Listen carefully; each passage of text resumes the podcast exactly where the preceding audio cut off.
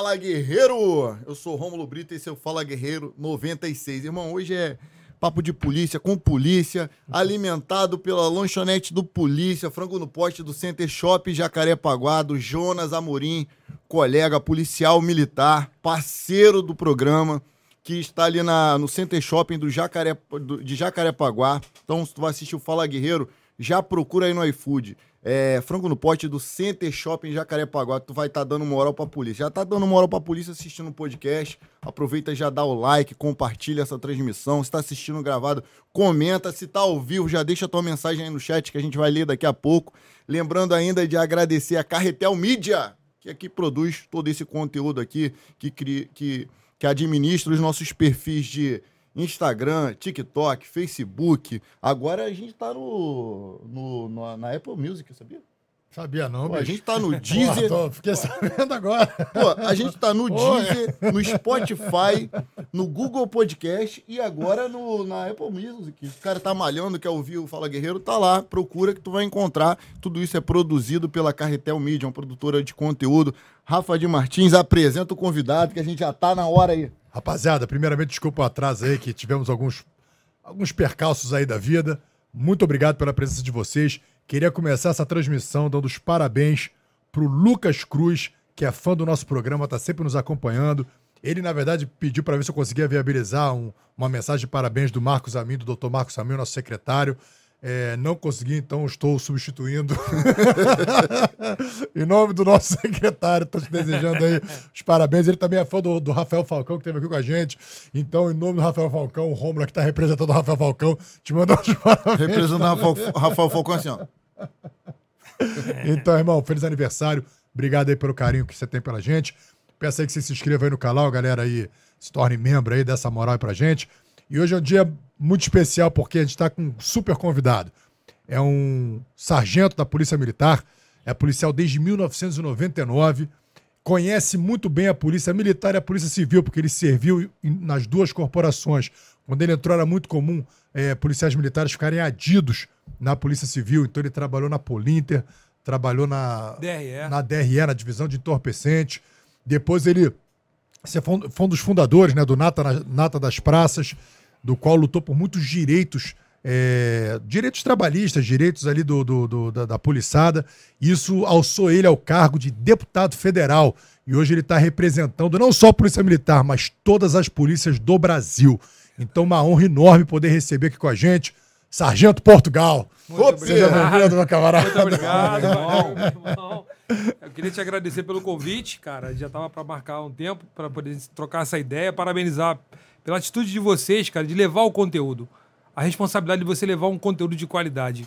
Porque o cara que parar pra estar tá ouvindo a gente aqui trocar uma ideia, ele busca o quê? Algo que ele possa realmente depois falar, pô, valeu a pena tá conversando ali, ouvindo os caras, interagindo. Que a ideia é essa, cara, e que isso aí vai perpetuar.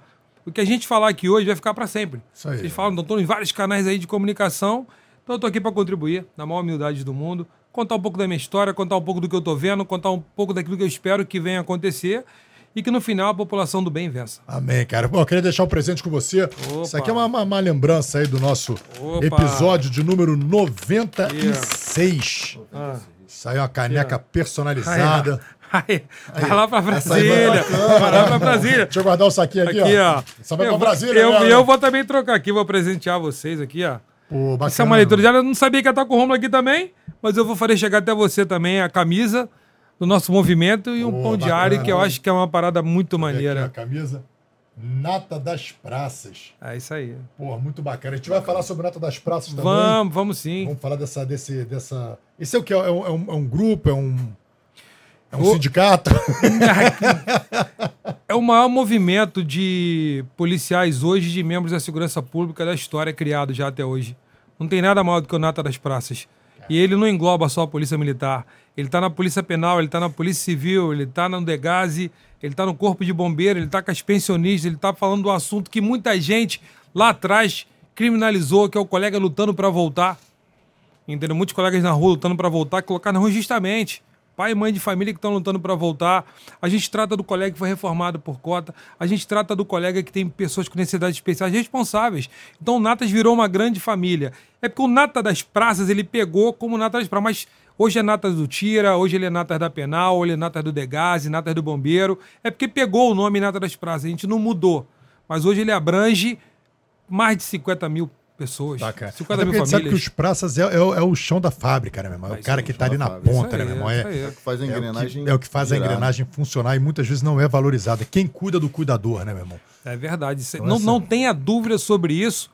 E uma das coisas, quando chega a hora de perguntar, foi que não, não representavam a gente. Não adianta você estar com um cargo de liderança se você é chefe. Você tem que ser líder. Existe uma diferença muito grande. E a gente descobriu isso na prática, quando os nossos direitos estavam sendo violados e deixados para trás. Então a gente caiu para dentro mesmo, a gente foi para a rua brigar pelo nosso. Como eles sempre fizeram, mas cuidaram muito bem do interesse deles. Mas isso aí, quando tu perguntar... A gente vai chegar. Assim, tem muita gente que não conhece o, o, o nosso público, na verdade. Eu acho que a maioria do nosso público são de pessoas. é, são- Admiradores são da os, os segurança admiradores pública. da segurança pública, muito mais do que policiais. A gente tem policiais, sim, temos muitos concurseiros, né? Mas essa galera que gosta desse universo policial, que apoia, que quer entender esse universo.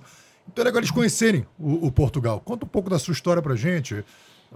Infância, Até tal, chegar o até- Nata das Praças, por Até onde? che- Jogou aonde, jogador? Até chegar a polícia. É, lá- vamos lá. Quaren- 47 anos de, de vida. Pai policial militar. Avô policial militar do antigo estado da Guanabara, por parte de mãe. Tio policial militar assassinado no estado do Rio de Janeiro, deixando a minha tia como viúva. Então eu convivi muito bem dentro de casa com isso. Vendo meu pai sair de casa, andava com meu pai na Joaninha, no Camburão. E naquele tempo respeitavam a polícia. Era patamo. Respeitavam. Pô, era o camburão mesmo que passava ali, entendeu? Aquela veraneio, blá, blá, blá, blá, blá, blá, blá, entendeu? E o Fusquinha, que chamava-se Joaninha. Meu pai me levava no batalhão, meu pai servia em olaria, no batalhão que tinha um canil, a gente ia lá ver os cachorros. Meu pai foi do batalhão de choque. Então, meu pai, pra mim, ele foi uma referência muito grande. Entendeu? Pra entrar pra polícia. Ele era o meu herói, cara, dentro de casa, entendeu? Meus heróis não, não são esses que usam capa aí. Teus heróis não morreram de overdose. É, né? não, não. Bastante, com certeza não. Esses aí estão presos, entendeu? Ou mortos. Entendeu? Então eu falo que foi uma influência muito grande dentro da minha casa e gostando também. Você vai pegando gosto, cara. Você vai ficando mais velho, tem a oportunidade, você começa a conviver, ver algumas situações que você se depara e tu fala assim, pô, cara, queria estar ali. Isso é policial do caralho, irmão. Desculpa. Desculpa as outras profissões, irmão.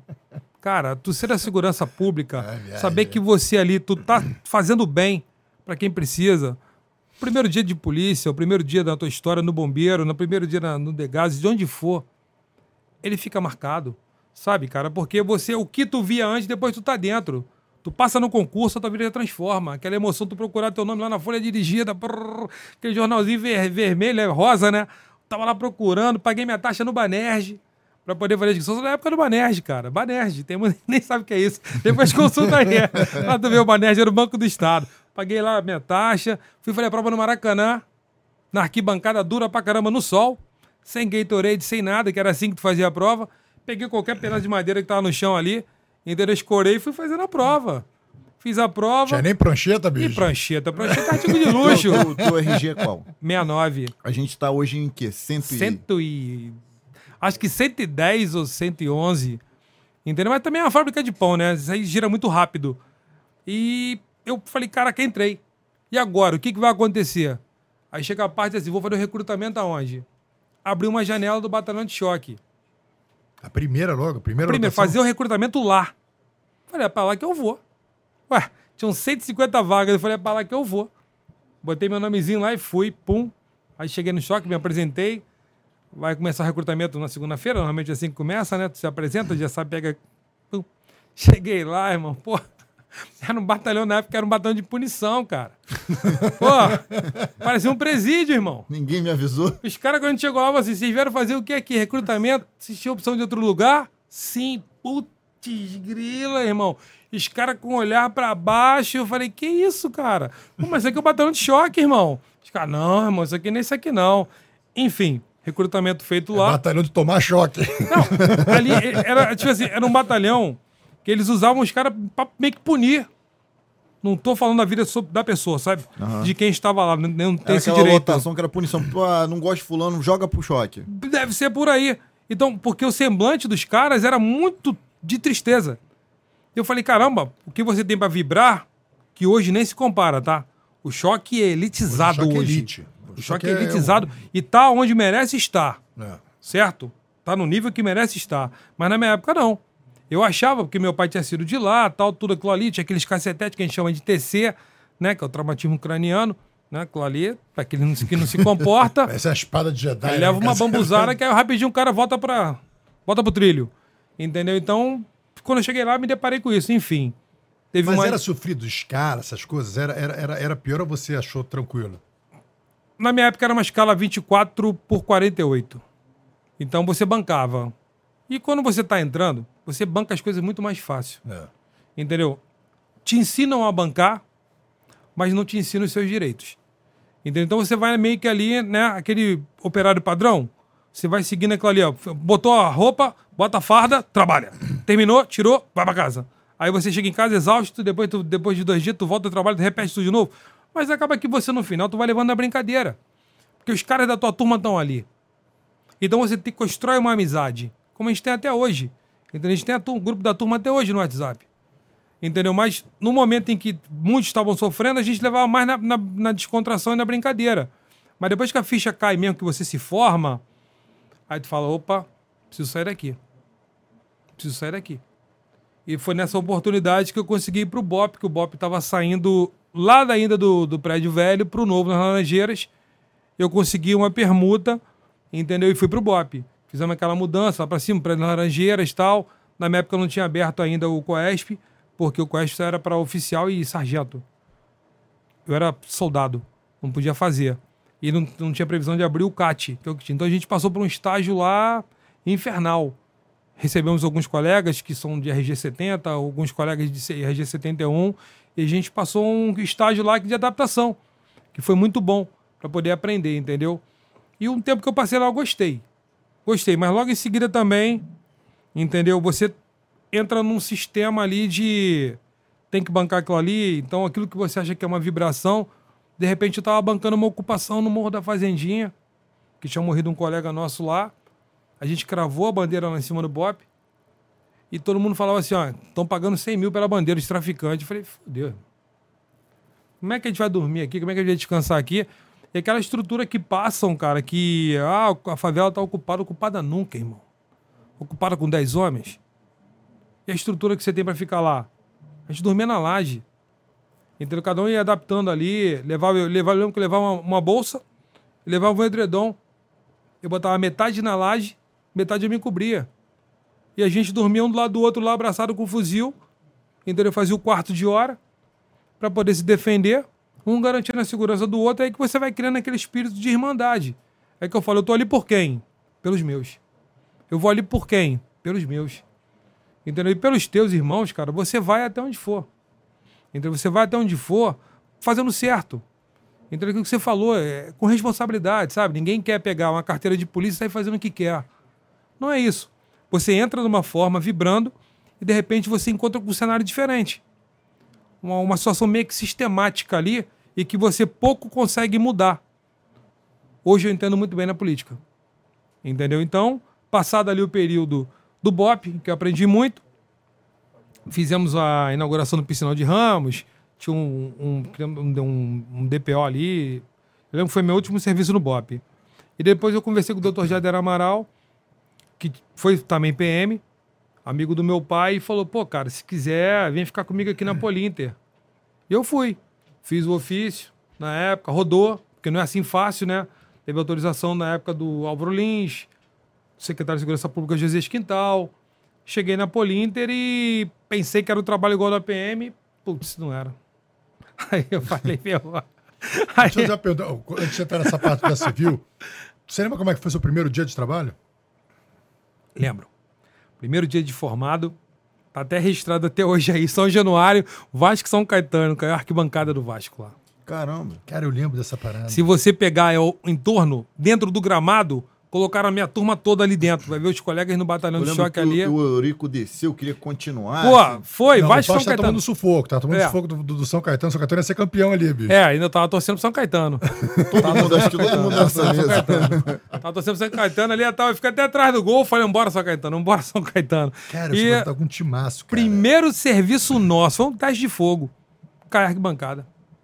E a gente lá resgatando as pessoas, né, cara? Que ali foi um desesperador, uma caindo por cima da outra. No final deu tudo certo. Entendeu? A gente passou por essa prova de fogo. Então, foi um primeiro serviço mesmo ali. Foi sem brincadeira, primeiro serviço formado.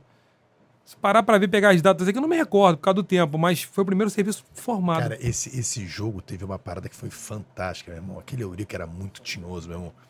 O, a Globo tava batendo nele pra caramba, né? É. Tava batendo, batendo, Foi isso que batendo. ele por causa botou SBT. Claro E que aí foi. Ele meteu, se foi esse que ele Foi. na final É porque o símbolo segundo, do- foi, se eu não me engano, foi no segundo jogo, não foi? Que foi no Maracanã.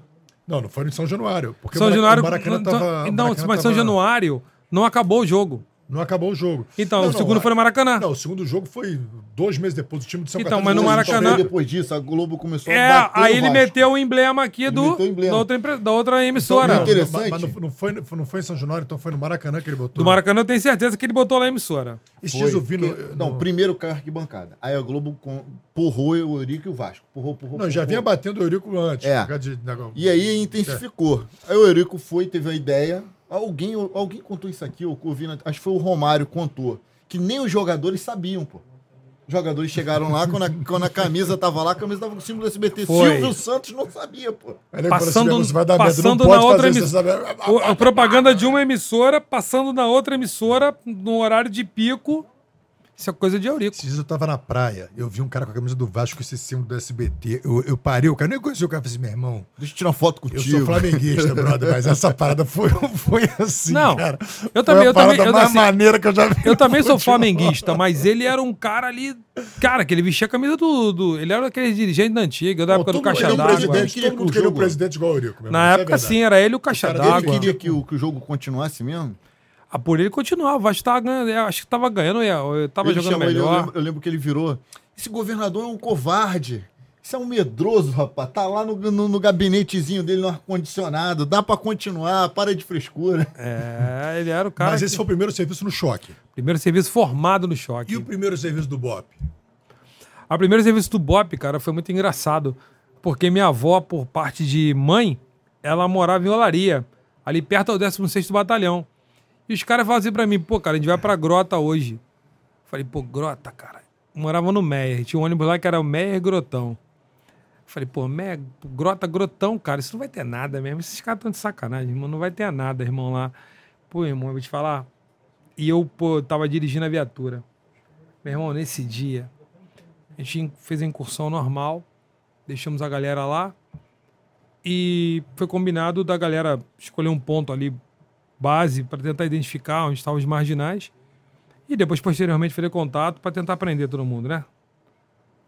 Não Deu, a gente saiu dali, né? Fizemos isso, a noite caiu e não deu, não deu muito tempo, cara. Vamos botar assim, no espaço de uma hora, Rafa.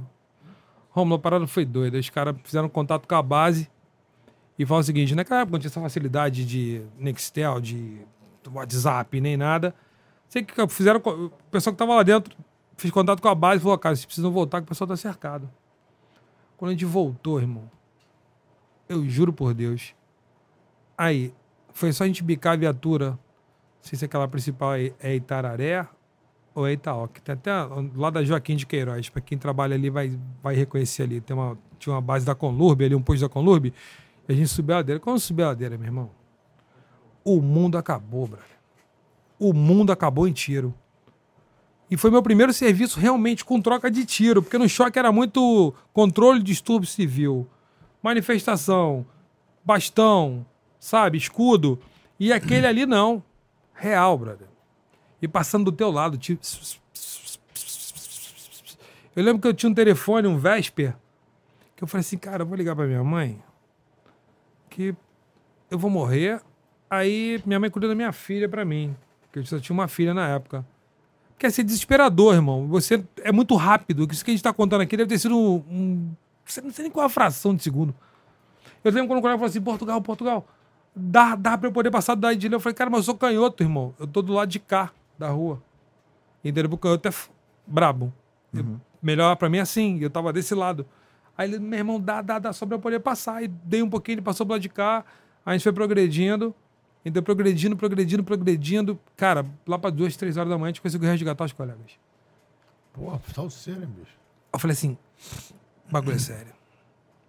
Sabe que até então você vibra, você ri, você curte, é onda pra caraca ser polícia. Naquela época, né? O que valia era o carro, polícia, o relógio, a Aqualand. Naquela época era assim, né?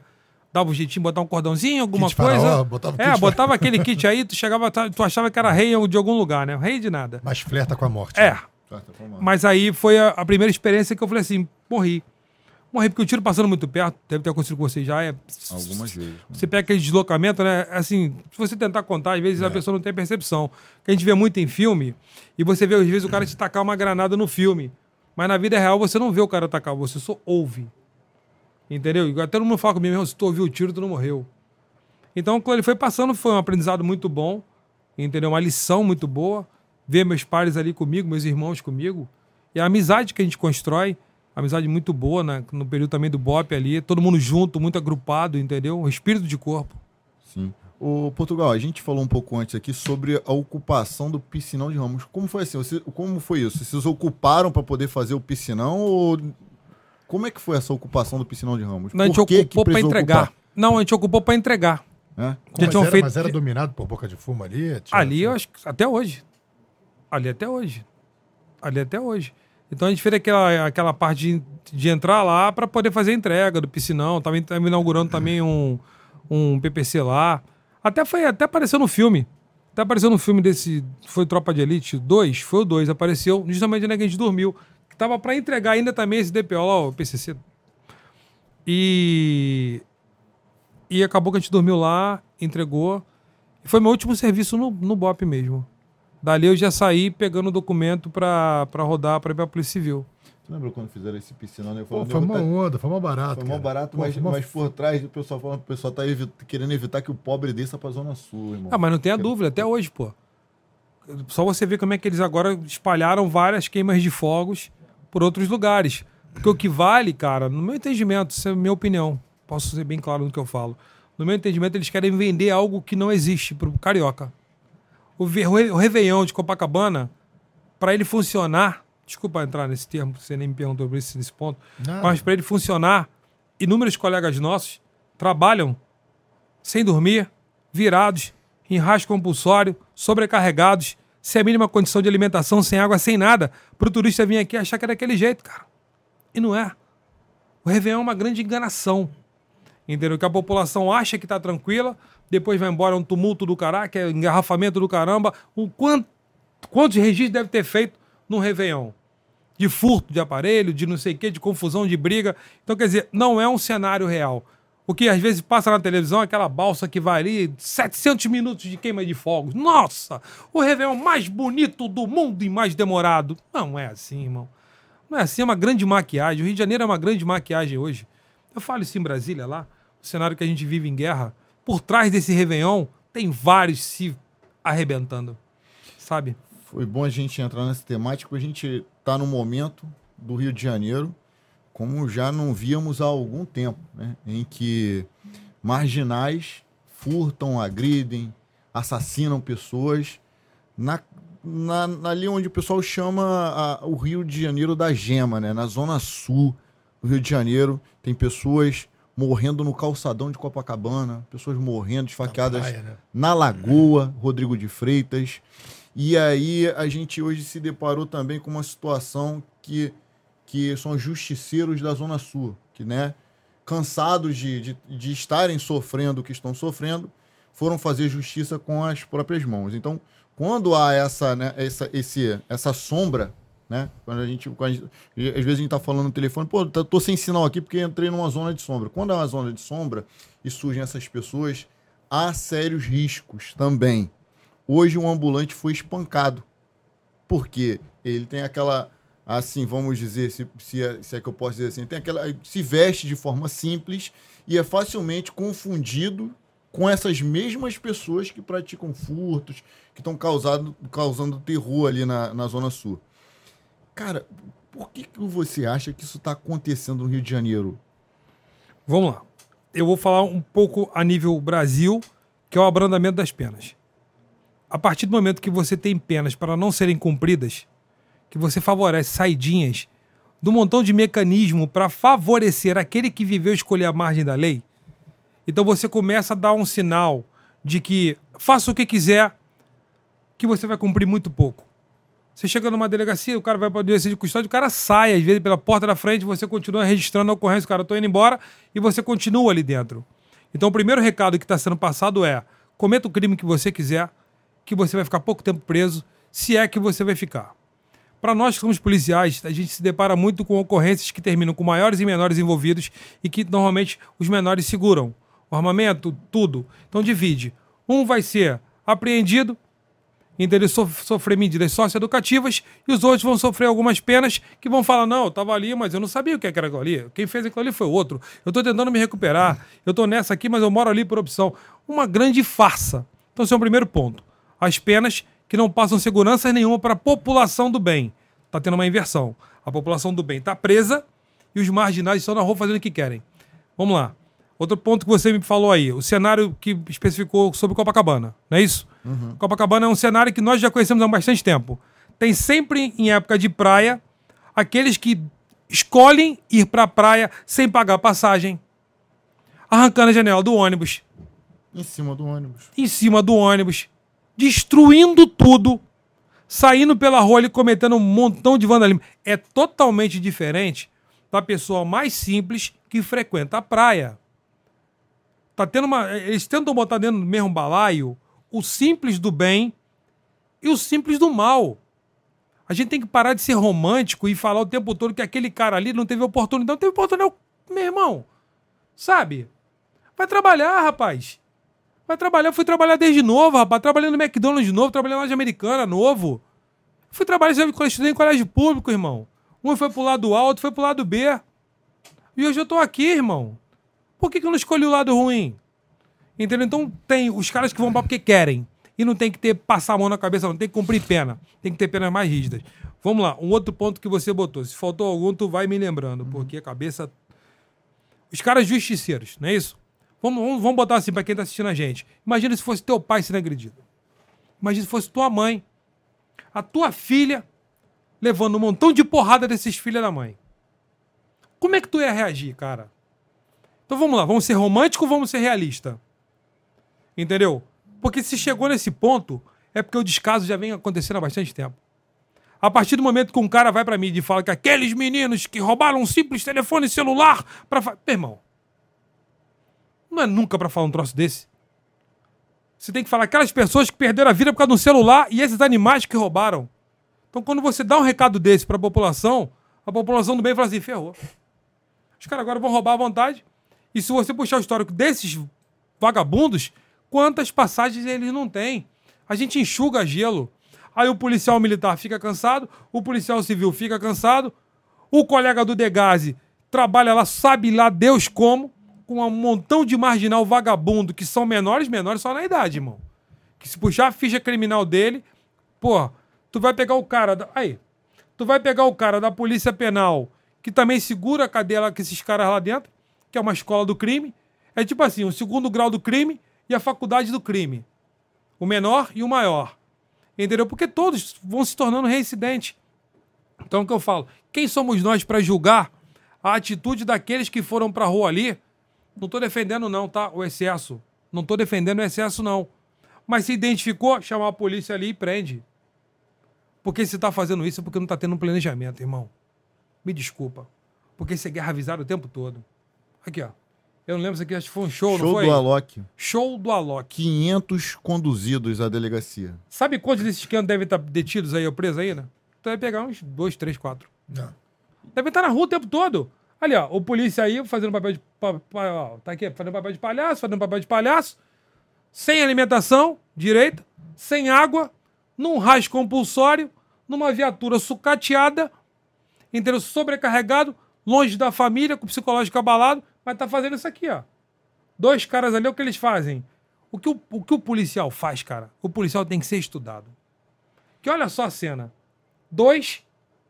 Olha aqui a quantidade. Tem mais pra cá, evidentemente. Mas o que o policial faz no Rio de Janeiro? Isso aí, cara, são 500 detidos e eles devem ter sido detidos por no máximo uns 20 policiais. Se tinha isso tudo de policial. É, tem uma- tem uma E aí, assim- para ser atendido numa delegacia com quatro plantonistas, se tinha quatro plantonistas lá para receber. Então, aqueles policiais daquela delegacia aquele dia não tiveram horário de descanso, provavelmente. Esses policiais militares devem ter passado dentro da delegacia, no mínimo, no mínimo, umas 5, 6 horas. E aí? Para o cara. Como é que o fica cara, o policial? Tu, tu- tu chegou a ver um cara que estava sendo conduzido, acho que pela polícia militar, e aí tinha alguém filmando ele. Amanhã eu tô aí de novo. Daqui a pouco eu tô aí, daqui a pouco eu tô de saindo, daqui a de pouco eu tô é. cheio de marra falando. Mas você quer ver uma coisa interessante? Essa, essa ação da polícia, nós sabemos o foco do problema. O foco vem daquele ônibus 473, 474, que vem do Jacaré. Termina o foco no. Essa molecada vem pra Corta cá. Então a gente já sabe da onde eles vêm. Então a polícia militar para os ônibus e faz uma revista, porque sabe que muitos ali vão na intenção de roubar, para ver se tem armas, tem facas, tem essas coisas. Quando ele vê, quando a polícia vê um menor é, sem dinheiro indo para a praia, sem um acompanhante, ele conduz para a delegacia para que o acompanhante vá lá.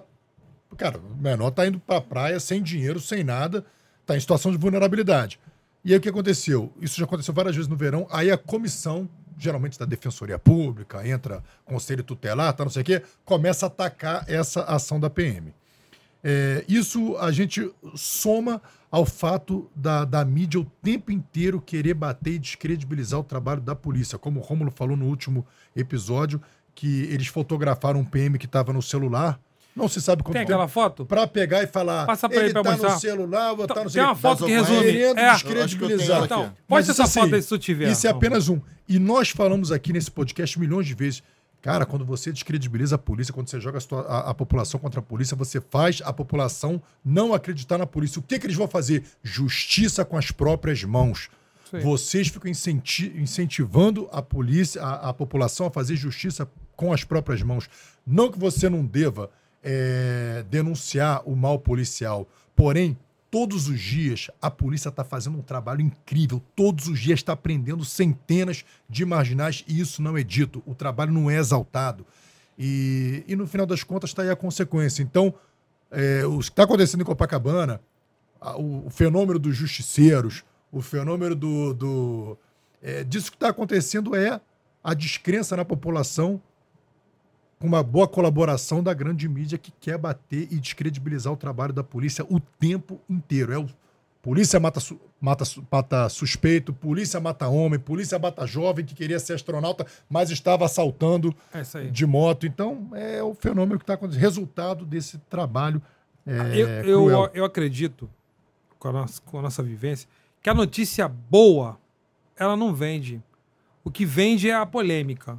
Entendeu? Porque quando você pega o policial hoje, e vamos falar assim, igual pessoas, ah, a polícia é muito corrupta. Vamos fazer só aqui uma, uma analogia. Na PM tem 45 mil hoje na ativa. Se você abrisse o jornal e tivesse mil notícias ruins, denigrindo a imagem do policial, falando que o policial não presta, e os outros 44 mil do bem ficam aonde? É. Tá entendendo? Então, é o que a gente fala. Existe alguma coisa errada ali? Sim, que é uma minoria da minoria da minoria. Da mesma forma que eu defendo que na comunidade, Rafa, Rômulo, a maioria esmagadora, 99,9%, é do bem. É um- uma, uma fagulha ali que insiste em fazer o mal. Então, dentro das nossas secretarias, das nossas instituições, tem alguém que insiste em fazer o mal. Mas que é uma minoria totalmente insignificante, que tem que ser apurado, que tem que ser conduzido e que receba, que receba todas as sanções penais tranquilo. A gente não vem aqui para justificar o injustificável. Agora, você colocar todo mundo dentro de um problema e não exaltar aqueles que trabalham correto, honestamente, sobrecarregados, cansados, como vocês falaram bem, 5, 6 policiais civis, 10 policiais civis, tivesse 50 policiais civis para 500, para 500 ocorrências, ali foram feitas 500 ocorrências. É. Então, como é que terminou aquele dia? Como é que aquele cara foi embora? Como é que tá o psicológico dele? Será que ele já não estava num raiz, num plantão? Então, eu tô falando assim, hoje, as nossas secretarias, e eu posso falar muito da Polícia Militar, ela tá sobrecarregada, cara. A tropa tá pedindo socorro, irmão. A tropa tá se matando, cara. tem praticamente um suicídio a cada uma semana. Os caras, pô, os caras estão surtando. Mas é surtando, sabe por causa de quê? Não é porque enfrentar o crime lhe faz surtar. Não. Eu acho que morrer faz parte do meu trabalho. Eu escolhi saber que era uma profissão de risco. Mas o pior, cara, é tu combater o inimigo interno. É tu combater aquele que era pra estar à frente te defendendo. Numa reportagem, ela fala assim: não fala da minha polícia, não. Você tá falando por causa de quê? Como é que tu vai falar de um policial meu? Não, o cara vai e abre a câmera numa emissora e de, vai e delata onde é que você tá trabalhando. E aparece o teu RG ali dentro. Por que você deve satisfação? A emissora ou a tua tropa? Qual lado você escolheu? Qual lado você escolheu para defender? Porque eu quero que o meu representante me defenda. Que ele fale o seguinte: tá errado. O que vocês estão tratando os meus estão erra tá errado. E que o governador vá lá e fale: a melhor tropa do mundo é a minha. Igual fala em Brasília, a melhor polícia do mundo é a nossa. Por que é, né? Porque é Por melhor. quê? Porque é melhor. E nós somos respeitados. Se você viajar pra fora, te respeitam. Se você for viajar pelo Brasil, te respeitam. Agora, dentro da nossa casa, não querem respeitar a gente? Como é que a gente vai fazer? O desrespeito começa na nossa casa, na nossa carne. Entendeu? Quando não, te, quando não te defendem, quando não te dão condições de trabalho, quando você trabalha numa base sucateada, quando você trabalha numa delegacia que cai nos pedaços, quando você está num presídio ou num grupamento que cai nos pedaços, não te, não te blindam, não estão preocupados contigo quando a alimentação é uma porcaria. E eu defendo o fim do rancho. Eu defendo que aumente o valor do ticket também da Polícia Civil, porque você tem que comer onde você quiser, irmão. Porque tua vida é muito incerta. E você pode, vezes, só ter aquele momento para comer. Chega no quartel, a comida é carne de monstro. Tu não vai comer aquele lixo feito de qualquer jeito. Então não se preocuparam com a tua alimentação. E você que trabalha numa viatura, numa RP com uma escala de escravidão, quando chega lá tá fechado o rancho. Sabe o que tu vai fazer? Tu vai pegar o telefone, pum, pum, pum, aquele aplicativo de comida, entrega aqui para mim. Ou então tu vai encostar em determinado lugar e tu vai comer. Sabe? Então a gente vive uma grande mentira. A gente vive uma grande mentira na segurança pública que eu espero que com a chegada agora do secretário de Segurança Pública, com essa imagem, que eu desejo toda a sorte do mundo para ele, me coloca à disposição para conversar com ele, me coloca à disposição para levar tudo aquilo que escrevi até hoje com o meu grupo de trabalho, que eu não escrevo sozinho. Eu não sou mágico, eu não trabalho sozinho. Tem uma equipe de colegas por trás que eu ouço os policiais civis, que eu ouço os, cole- os colegas do Degase, que eu ouço os colegas do Bombeiro, que eu ouço os colegas da Polícia Militar. Sabe? Eu- é assim que a gente trabalha no nosso mandato, as demandas, com os colegas de dentro do problema, entregando. Eu faço questão de procurá-lo e falá-lo. Isso aqui é o melhor que a gente pode fazer. Isso aqui hoje representa o maior movimento da história do Brasil, do Brasil e do Rio de Janeiro. Nós somos o único da segurança pública em Brasília. Sabe o que, é isso? Não tem mais ninguém no Rio de Janeiro. Não tem mais ninguém no Rio de Janeiro, Romulo. Você não tem um policial, você não tem um bombeiro, você não tem. Eu sou o único. Deus falou assim: ó, varri, faça a sua parte. E me entregou, eu tô fazendo. Não tem um dia que eu não chegue cedo, não tem um dia que eu vá dormir muito tarde, mas eu me entrego. Eu me entrego para escrever o melhor e eu faço aquilo que aquele cara que me pedia voto lá atrás, eu esperava que ele fizesse. Porque você pode, irmão, você pode lutar. Talvez você não consiga no seu tempo, mas o cara tem que lutar. E você tem veterano precisando de ajuda hoje, você tem pensionista precisando de ajuda hoje, você tem colega baleado, machucado, reformado precisando de ajuda hoje, ele sequelado. Você tem um colega, como eu falei no início, que foi colocado na rua pedindo para voltar e foi criada uma comissão mista porque a gente pediu com outros colegas para reavaliar esses casos de exclusão. Entendeu? Foi um pedido nosso, mas não vão nunca divulgar que foi um pedido nosso. Porque eu não sou base. Eu não sou base. Mas pelo menos que a boa ideia ela tenha surgido e que atende aqueles pais e mães de família. E com a maior celeridade do mundo. Tem um dado aqui que a equipe do, do Portugal me enviou aqui, que é o seguinte: em 2023, se- a- na Polícia Militar, é, houve 61 policiais militares assassinados e 17 suicídios. É o que a gente está falando. É muito alto. É muito 17 alto. suicídios, Ninguém morre imagina. tanto assim. É um suicídio. Imagina Ninguém um morre suicídio tanto comum. assim. E lá em Brasília eu tenho o costume de falar assim: vamos fazer um minuto de silêncio hoje, que eu sou da Comissão de Segurança Pública, pessoas com deficiência, idosos. Eu acho que são pautas dignas. Não que as outras não interessem, mas são pautas que eu trabalho com prazer. Eu sou um dos maiores relatores que tem lá, que aprova os projetos, porque a gente tem uma equipe muito boa de trabalho. A gente tem uma equipe muito boa. Entendeu? Tem um colega que trabalha comigo lá que o cara é fora da curva. Entendeu? O cara escreve, escreve, escreve, escreve, escreve, escreve. escreve. O cara dorme acorda escrevendo, passa 24 horas escrevendo e vira, vira, vira escrevendo, porque a gente busca entregar o melhor. Sabe? Então, como é que você vai explicar para as pessoas que toda hora morre um colega nosso? Qual foi, qual foi um pedido que eu fiz? Veio à minha cabeça e falei o seguinte: vou convidar os parlamentares da Comissão de Segurança Pública para irem no Rio de Janeiro para observar violações de direitos, que é o que eu estou falando, que hoje veterano e pensionista vem sofrendo. Posso explicar daqui a pouco até mais detalhado, faço questão de explicar isso aqui, porque eles me pediram para falar sobre isso também. Violações de direitos de veteranos e pensionistas. Cenário de guerra que a gente vive, condições de trabalho, com violações de direitos também dos colegas que estão lutando para voltar. Aprovei o requerimento do, da comissão vir aqui. E vários colegas, Paulo Bilinski, Sargento Faú, da Cunha, Sanderson, Fábio Costa, os caras mais, mais ligados mesmo à segurança dessa comissão falaram, Portugal, vamos embora.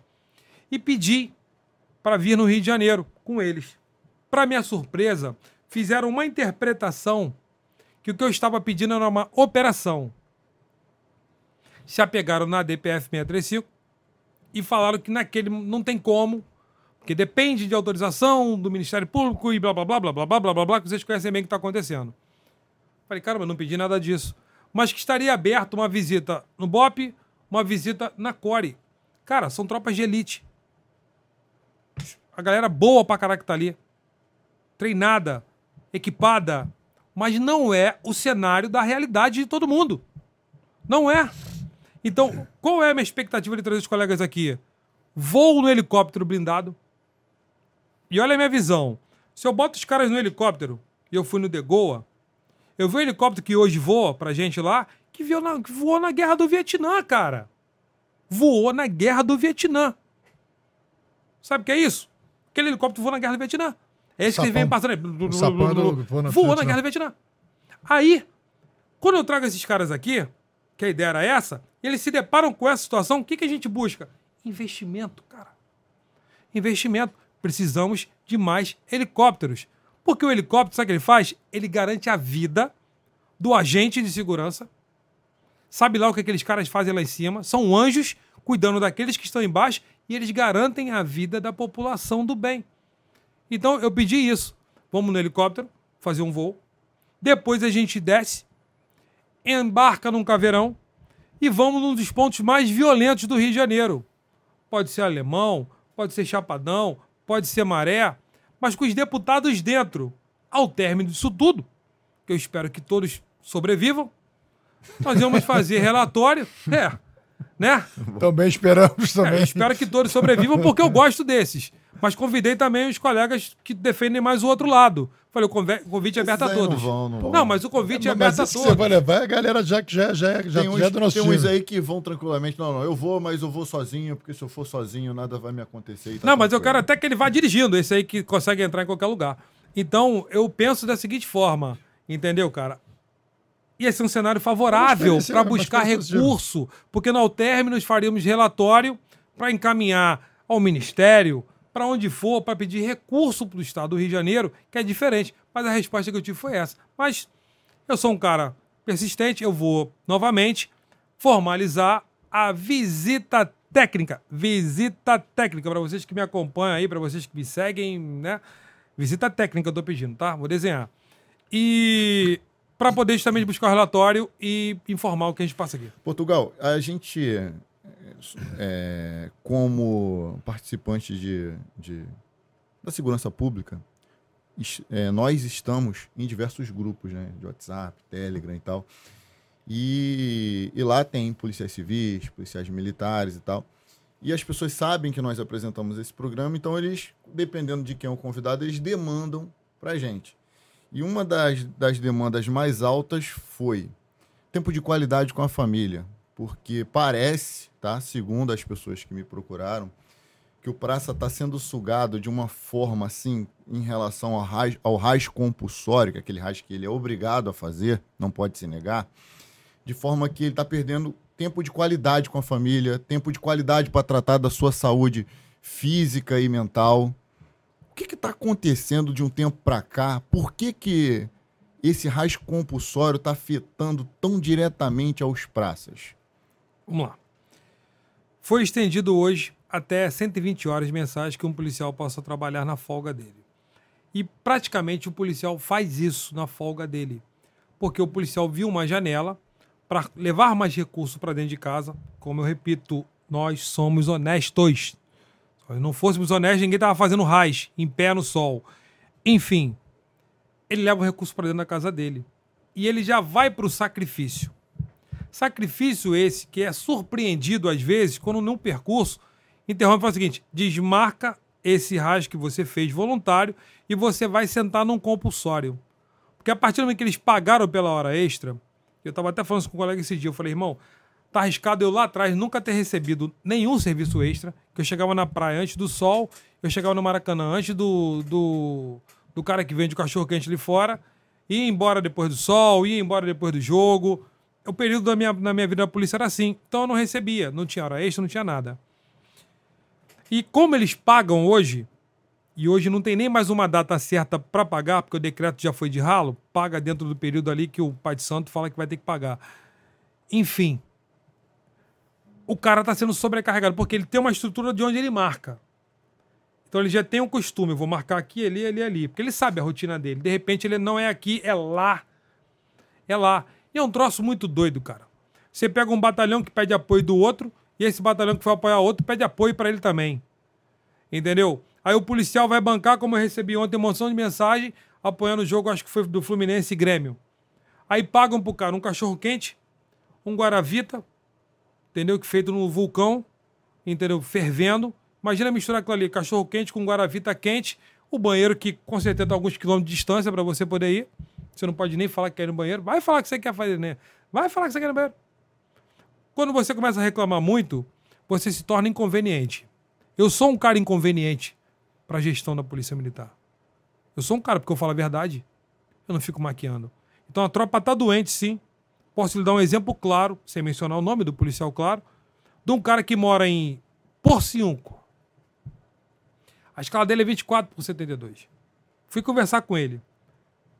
Ele gasta 6 horas para ir, 6 horas para ir, 6 horas para voltar tá bancando pela terceira vez seguida, na segunda folga dele, um rasgo compulsório. Esse cara vai para casa? Não.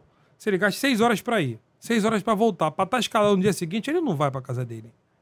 Aí o que, que ele imagina? Ele vai bancar um rasgo compulsório, ele tem hora para sair? Sabe lá que horas. Para no outro dia, que seria a terceira folga dele, ele já está preocupado porque no, no, quarto dia ele tem que voltar para trabalhar. Um mês sem ir em casa. Qual é o equilíbrio que a gente busca? Nós que temos profissão, o que mais te acalma é você chegar em casa e. Pai! Fala, filha. Fala, filho. A esposa, o marido. Quem mora com a mãe, quem mora com o pai, quem mora com o tio, não importa. Quem mora sozinho. Mas o teu refúgio, cara. É o teu momento para você energizar. E que você, por muitas das vezes, chega em casa tão estressado que eles pagam um pato que eles não têm culpa. Chega estressado com todo mundo em casa até a tua ficha cair, até você tomar um banho, até você voltar pro eixo, você já destratou um montão de gente que não tem nada a ver. Então a tropa tá doente, a tropa tá sobrecarregada, a tropa tá se sentindo inútil, a tropa tá se sentindo sem representação.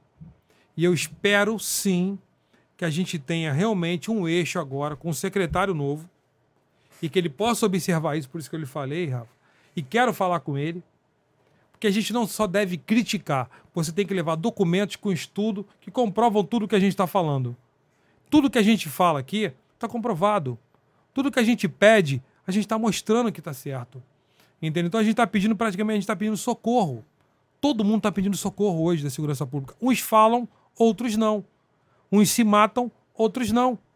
Uns infartam, outros não. Uns ficam debilitados, outros não. Mas a, a segurança pública do Rio de Janeiro hoje ela tá doente. O cenário é esse. Quem tá pedindo essa pergunta aí tá porque tá doente. Deixa eu te falar uma, uma coisa pra gente entrar no. A gente trabalha aqui com a, com a informação. Então, com, enquanto boa parte da mídia trabalha para desinformar, Sim. a gente vem corrigindo essas paradas. É, você já deve ter ouvido falar, Rafael já deve ter ouvido falar, os colegas que estão nos acompanhando aqui nos bastidores já devem ter ouvido falar de um, de um particular que não sabe sobre a atividade da Polícia Militar a, as demandas que o policial recebe ali quando está de serviço. Olha lá, passei não sei aonde, dois policiais dando mole olhando para o celular. Pô, olha lá, outro policial olhando pro celular. Recentemente, agora essa semana, uma emissora de televisão se deu ao trabalho de prestar um desserviço, um, um, um ato de desinformação da população. No, no qual ele, sem procurar entender quais são as demandas que o policial recebe no seu celular e usa seu celular particular para isso, é, julgaram, fizeram, fizeram um, um, uma, uma, uma, série de filmagens, se aproximaram do policial. Deixa eu... Pô, amigo, tudo bem? A gente tá fazendo uma reportagem aqui. O policial explicaria para eles. Não, eles não fizeram isso. Foram covardes, filmaram escondido, como se estivesse fazendo uma campana. Vários celulares, é, vários colegas em vários pontos com seus celulares à mão. Cabral, é, Portugal, é, para que, que quais são as demandas e por que, que o policial usa seu celular em serviço. Eu trouxe uma imagem é, que a gente vai projetar aí, e aí tu Cadê? vai explicar o que, que é cada uma. Joga Cadê? na tela, por favor. Cadê aí? É interessante. Bota, amplia pra galera ver é na tela. É interessante. Aqui. Eu, eu fiz até um. um Essa um imagem vídeo. foi a equipe do, do, do, Portugal que mandou aqui pra gente. Isso. Eu fiz até um vídeo e pedi que todos os colegas, e como esse programa aqui tem um alcance fantástico, tenham uma lida não tem nenhuma invenção, não, tá? Aqui não tem nenhuma assim, ó.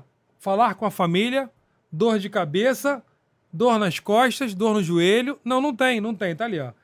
Sala pedindo comida, BOPM online, a P2 cobrando uma prévia, o BRAT mandando prévia para a sala da P2, supervisão a favor da administração, olhar os grupos depois que leva no grupo, postar foto de abordagem, anotar placas em planilha, tirar foto de banco, consultar placas, DPJM cobrando, a DPM pedindo, informar quem abordou no carro suspeito. Você tem que ter agora uma quantidade de abordagem informada. A fundada suspeita foi de ralo. Tá aqui, ó. Ler ordens enviadas nos grupos, adjunto pedindo churrasquinho, até brincando, né?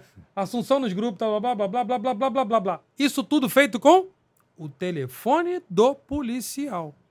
Os dados móveis, quem paga é o mesmo policial que alguns insistem em falar que é desonesto. Então, essa imagem aqui é um reflexo da postura desse policial aqui desatento para alguns especialistas, mega outros especialistas em rolamento, entendeu? Que querem agora discriminar a tropa.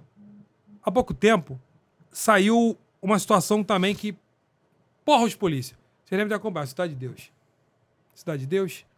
Aí vocês viram lá um carro e uma moto, tal, tal, tal, atitude. Aí todo mundo viu os policiais ali Aí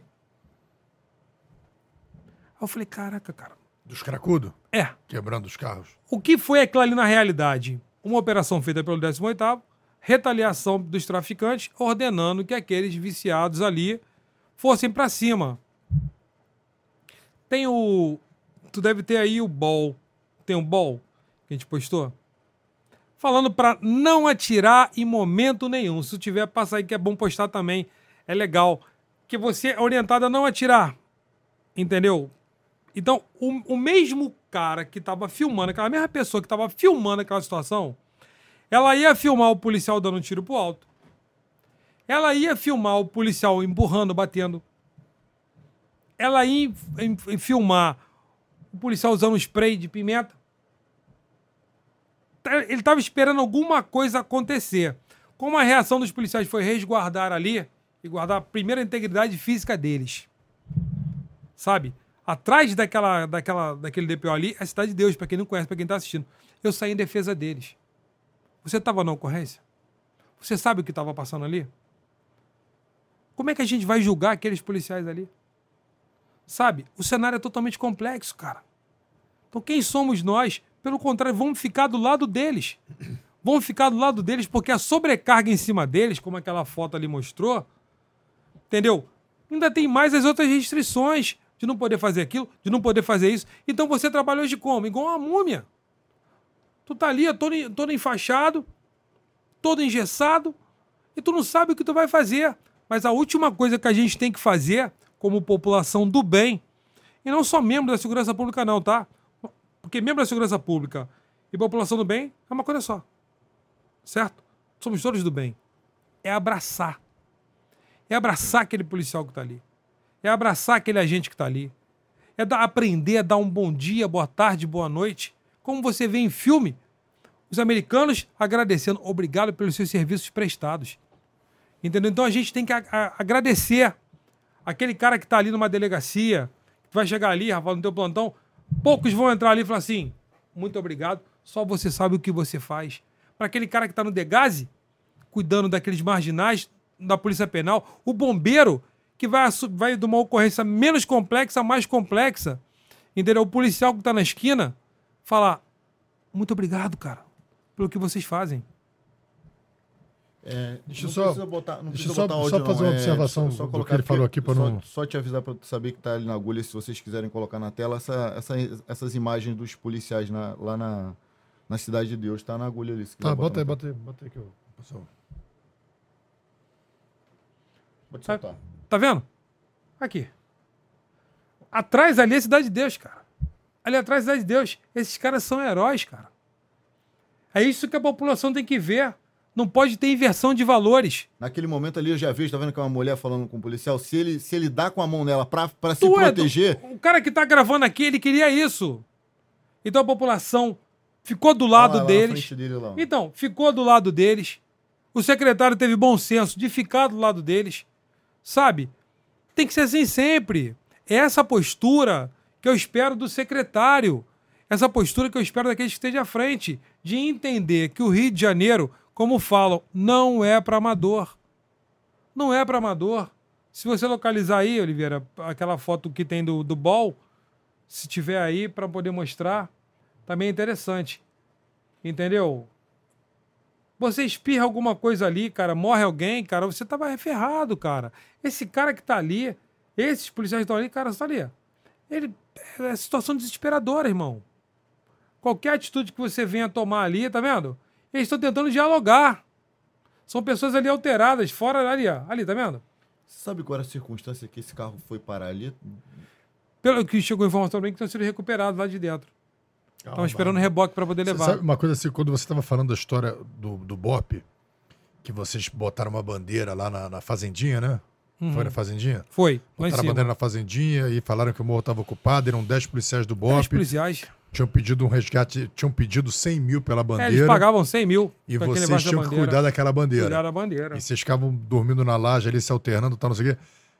Aí eu- eu- o que vinha na minha cabeça naquele momento foi o seguinte: eu falei assim, caramba, o trabalho do policial é um trabalho de tanta responsabilidade, porque a gente está ali para garantir a segurança, consequentemente a, a qualidade de vida das pessoas, Sim. porque a segurança está diretamente ligada à qualidade de vida. E, e são homens e mulheres que se predispõem a colocar suas vidas como um escudo entre o mal, o caos, a violência e a sociedade. Então, para que você tenha uma, uma, uma longa vida, que esse escudo possa eh, ser forte, o tempo útil, né, de vida útil desse escudo se perpetue no tempo, esse policial precisa de uma estrutura para trabalhar. Uma estrutura para trabalhar, uma valorização. Isso vai de salário, isso vai de escala, isso vai de ticket refeição, isso vai de benefícios, como é feito em países do primeiro mundo. Quando você traz isso para o policial, ele vai querer dar o melhor dele, cara, por muito tempo. E quando você não valoriza, não entende a importância disso, aquele policial vai ficando cansado. Ele vai, ele vai começar a questionar se vale a pena, se não vale a pena. Além de, além de tudo isso, se essa estrutura que vocês lutam através do Nata nas praças para trazer essa dignidade, você ainda tem uma mídia batendo e jogando a população contra, e a própria população se colocando contra a, a- a- polícia, com o tempo o policial vai ficando realmente, ele, ele vai questionando. Ou seja, ele entrou cheio de gás, cheio de vontade, mas os anos vão falei. passando e ele vai falando assim mesmo, será que vale a pena? Será que vale a pena lutar por, por isso? Por exemplo, o- o- eu tenho uma prima que ela me ligou, falou assim, pô, cara, mostrando todos os locais onde estavam acontecendo a, a ação dos pivetes, tal lugar, tal lugar. Vem cá, pô, tá brabo, irmão, pô, a polícia não faz nada. Ela falou isso, ela, ela mandou essa mensagem pra mim, me questionando, sabe? Pô, vem cá, a polícia não faz nada. Foi o questionamento dela.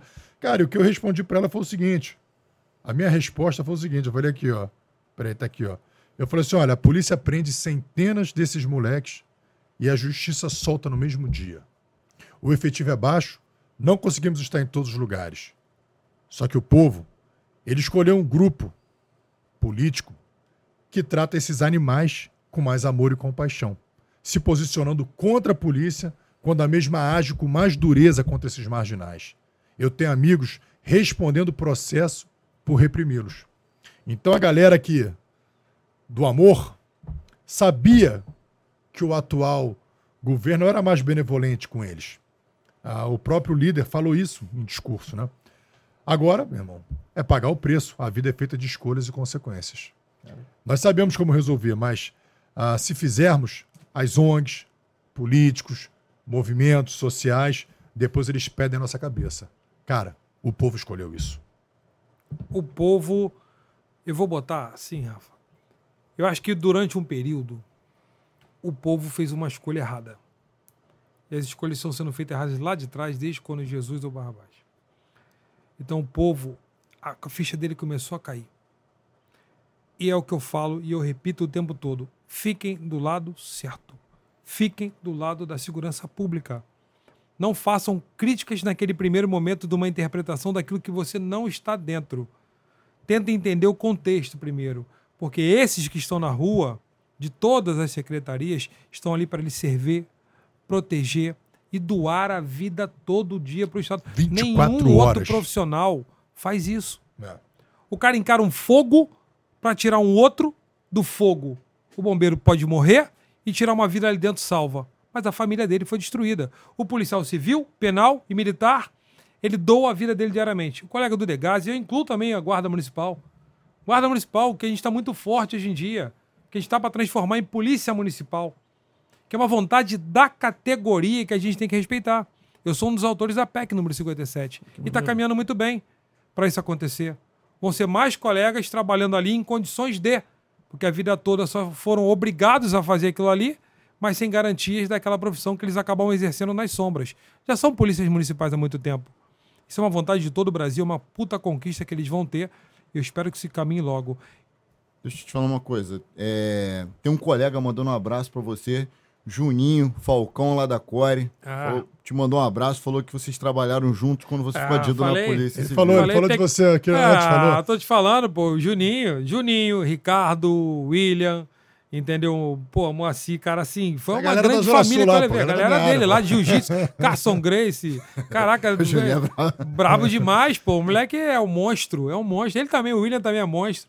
Ricardo também é um poço de inteligência. William passou pra delegado agora. Passou. Casou, acho que com uma delegada, passou pra delegada. Quer dizer, Vai, vai, vai. é que eu falo, aí logo, logo. nós construímos famílias dentro das nossas secretarias. Você cons- constrói um ambiente de trabalho ali com os teus colegas, com o teu plantão, com a tua guarnição, com o teu grupamento. A gente vai se adaptando ao caos, sabe? É é muito doido isso, cara. Por isso que eu falo, a gente tem que ser estudado. Se a gente for estudado, vai ser um dia que os alienígenas aparecerem e levarem um, um da gente, vai, não, a gente já sabe como é que eles pensam. Deixa eu te falar, como é que tá esse, esse, o andamento dessa PEC, da, da, da, da Polícia Municipal? O que, que você acha da Polícia Municipal? Como está o andamento dessa PEC e qual seria, aonde ela seria encaixada, na, qual a atribuição que ela teria dentro desse universo que a gente já tem a Polícia Militar, a Polícia Civil, vai entrar agora a Polícia Municipal. Como é que... que na realidade eles já fazem o papel de polícia há muito tempo. É o que eu falo, eles já fazem há muito Sim. tempo. E por muitos casos agora estão sendo conduzidos para a delegacia por estarem portando. Que eu espero que o próprio secretário novo de secretário de Segurança Pública do Rio já chame o, o secretário a mim e fale: preciso encerrar. O guarda não precisa passar por isso, ele não está com nenhuma arma fria, ele não está nada, ele está dentro ali do direito dele. Entendeu? Então, o que a gente buscou nessa PEC é mudar a nomenclatura simplesmente para garantir os direitos. Os direitos desses. Entendeu? Porque eles já têm só as obrigações e os deveres. Então, foi um pedido da categoria. Eu vi uma associação, federação, tudo deles para transformar da melhor forma. Foi criado um grupo de trabalho, entendeu? Que gerou o número da PEC, número 57. E nesse grupo de trabalho tinham pessoas de mais de um lado, tinha de um lado, tinha do outro também. E a aceitação está sendo muito boa, está caminhando bem. E a gente espera entregar isso aí no máximo ano que vem para todos eles. Porque é o que eu falo, é uma vontade da categoria. Sim. Vão ser mais colegas nossos trabalhando ali em condições de. E Eles vão, simplesmente fazer a mudar a parte, eles, vão, eles vão trabalhar na parte ostensiva também. Sim. a- O, auxiliando o que eles fazem com garantia da polícia. Show. O que eles fazem com uma aposentadoria especial. Armado agora. Armado, tem que ser armado. Tem Vou te falar, armado. cara, o, o- a Guarda Municipal, eu já tive a oportunidade de fazer alguns, um curso com eles, né, lá naquele quartel que eles têm em São Cristóvão. Sim. Cara, os caras são muito bem preparados. Sim. Eles treinam pra cacete. Eu fiz um curso de apega tático com eles fantástico. E eu tava lá, meu irmão, eu olhava na academia, tava os caras treinando. Olhava para um outro espaço, tinha uns caras treinando. Irmão, os caras treinam muito, eles estão eles, estão bem, eles estão preparados para isso. Ah, mas ah, ah, não está preparado para usar arma. Meu irmão, faz o curso de tiro lá, um mês lá, atirando, com a instrução. A gente também não sabia atirar tem, quando eu tô na tem, polícia, tem, entendeu? entendeu? É adaptar, qualificar naquilo que se é aquele que eu tô falando. Lá em São Paulo, lá em São Paulo já tem 7 mil guardas trabalhando armados. Guarda é normal, guarda civil, poderosa. cara, que eles arrebentam. É. Sabe, a guarda do Rio arrebenta. Quer dizer, a gente só tá dando condições A de gente tá o Primeiro guerra. turno. Em que turno que a gente recebeu tá? aqui o Coronel Amêndola, que foi o criador da Guarda Amêndola. Municipal do Rio de Janeiro. Isso aí. Como é que essa PEC já foi aprovada em qual casa legislativa, em qua- quantos Já turnos? foi já? aprovada. Não, agora estão tentando botar em regime de urgência. Mas já foi aprovada em dois turnos. Não, Na- não. Foi aprovada a, PEC, entendeu? O projeto sim, entendeu? Agora vai agora para casa, vai voltar para Agora votação. que vai votar. Vai. Então foi Mas assim, o estudo foi CCJ, legal. então, isso. foi Foi, foi trabalhado a parte ali, o forno, os ingredientes, Tá. tirando algum ponto ou outro que fosse mais assim, que fosse atrapalhar, entendeu? Para isso aí poder fluir. E agora é colocar, tentar colocar no regime de urgência e. Então, pum. Constituição de Comissão de Justiça já passou. Agora passar, vai passar. Vai passar. Passar. E, Vamos lá, cara. Pô, além galera. da alteração do nome, vão incluí-los no 144 da Da Constituição. Constituição. Maneiro. Olha só, isso o aí. Casanova te mandou um abração, disse que tu é irmão Ah, dele. isso aí. Mandou aqui por e-mail aqui. Manda um beijo no Zé. É, É, ele meu tá, irmão ele desde tá sempre. trabalhando agora naquela série. A são divisão. da- A divisão. Eu fiz com ele, pô. Fiz Ah, com ele é? a divisão, é. Ah, Só então. que ele era o galã, pô. Eu era ali o coadjuvante. Ah, ele era o- tá. o Didi, eu era o Dedé. Ah, tá, tá. Casanova, aquele abraço, meu irmão. Deixa ele. Vamos, vamos voltar aqui pra, pra gente falar da, da tua vivência na polícia ainda, quando tu era novinho, né? Tá, pô, tá É. novo ainda, Tô né, nada, cara? 47. É. É, ruim, hein? Tá coladinho no Rafa, coladinho Eu tenho no Rafa. 47 também, os 47 agora. Cara, teve um episódio que já foi falado aqui algumas vezes aqui na, no, no, no Fala Guerreiro, que foi o tal do caminhão que bateram no muro da Polinter pra uma fuga. Tu tava lá, cara, no dia dessa... Cara, irmão, assim, eu tinha saído de lá nesse dia, porque a gente trabalhava com captura. Entendeu? Lá, lá não sei se ainda tem na Polinter lá a parte Tem, da carceragem. setor de captura. Tem a, mas tem a carceragem ainda ali? Tem, tem a Tem caçada ainda? agora na cidade da polícia. Então, e eu trabalhava nas equipes de captura, que era o Urano. Urano 29. Entendeu? Então a gente trabalhava na captura, então a gente trabalhava durante o dia, cumpria mandado de prisão, tal, tal, e ia embora. De repente cheguei em casa, tá lá o caminhão, cara. Bateu lá no ponto pra resgatar os vagabundos, irmão. Tu vê assim, é cena de filme, sabe? Que tu não acredita. E os caras lograram êxito. Mas também tem uma situação muito. Tu é de que ano? Vocês são de que ano? Da- 2012. É, tinha, tem 10 anos, é, temos 10 anos. então, teve uma época, foi, se eu não me engano, foi 2002 ou 2004. Foi entre um e outro. Que a gente estava rodando com a viatura da Polícia Civil e, de repente, o Rio de Janeiro virou um caos. Virou um caos. Foi tiro na prefeitura, bomba em tal Eu lugar. lembro, qual foi o ano? Foi entre 2002 e 2004. que Eu, Eu estava na Polícia Civil. lá na, na prédio da na prefeitura, eu Cara, lembro. O Rio de Janeiro, de repente, eu sei que a gente tava passando ali pelo Sambódromo, sentiram voltando para a Olinter pra gente saber o que, que ia fazer, que ninguém sabia. O Rio, o de Janeiro virou um caos, tá? Era prioridade no rádio, tudo quanto é lugar. Prioridade, prioridade, prioridade, prioridade. A gente foi voltar pra Polinter para buscar mais munição, buscar mais armamento, pra gente se preparar, porque virou um caos do nada. Cara, quando a gente passou na- no Morro da Providência ali, aí a bala voou, irmão. De um lado pro outro ali, não sei, de um lado, de um lado acho que é Morro do Pinto, do outro é Providência. Cara, a bala voou. A bala voou, a gente conseguiu chegar na Polinter ali, entendeu? Para poder saber o que estava acontecendo, centralizar. E informações que chegaram é que alguém tinha mexido com algum traficante grande do Rio de Janeiro. Nos bastidores, todo mundo falou isso, mas nunca conseguiu se provar. É que tinham mexido com algum traficante no Rio de Janeiro, ou a mulher dele, entendeu? A ordem foi do presídio de mandar atacar até zerar. transferido o cara pra... pra... O Jader contou isso pra gente, o doutor Jader Não foi? gente. É. Tinham transferido... Foi ele na época, foi na época dele, então. Ele, ele era o delegado. Como é que Foi. é? Assim, eu sou fã do, do, do, do Dr. Jader. Eu Monstro. sou ele. suspeito. Como é trabalhar com o Dr. Jader? Conta aí pra. Cara, pra mim foi uma escola, porque foi PM, aí. pô, Caveira. caveira, com amigo do meu pai, então. Ele trabalhou com teu pai? Trabalhou que na maneiro. PM. Então, pra mim, foi, eu fui muito bem recebido. Eu só não sabia como trabalhava direito na Polícia Civil, como era o trabalho lá. Entendeu? Não era um escrivão, eu não estava ali fazendo RO. Eu trabalhava para captura mesmo, entendeu? Então era um trabalho mesmo de operação, operação, operação, capturar. Teve um episódio também maneiro demais, que vale a pena contar aqui, que foi justamente um dia que a gente foi no Alemão. para fazer uma operação lá para prender determinado, algumas pessoas. Só não lembro se algumas pessoas ou uma pessoa específica. Eu sei que eu cheguei numa casa lá, a gente prendeu um coroa, irmão. Não ofereceu resistência nenhuma.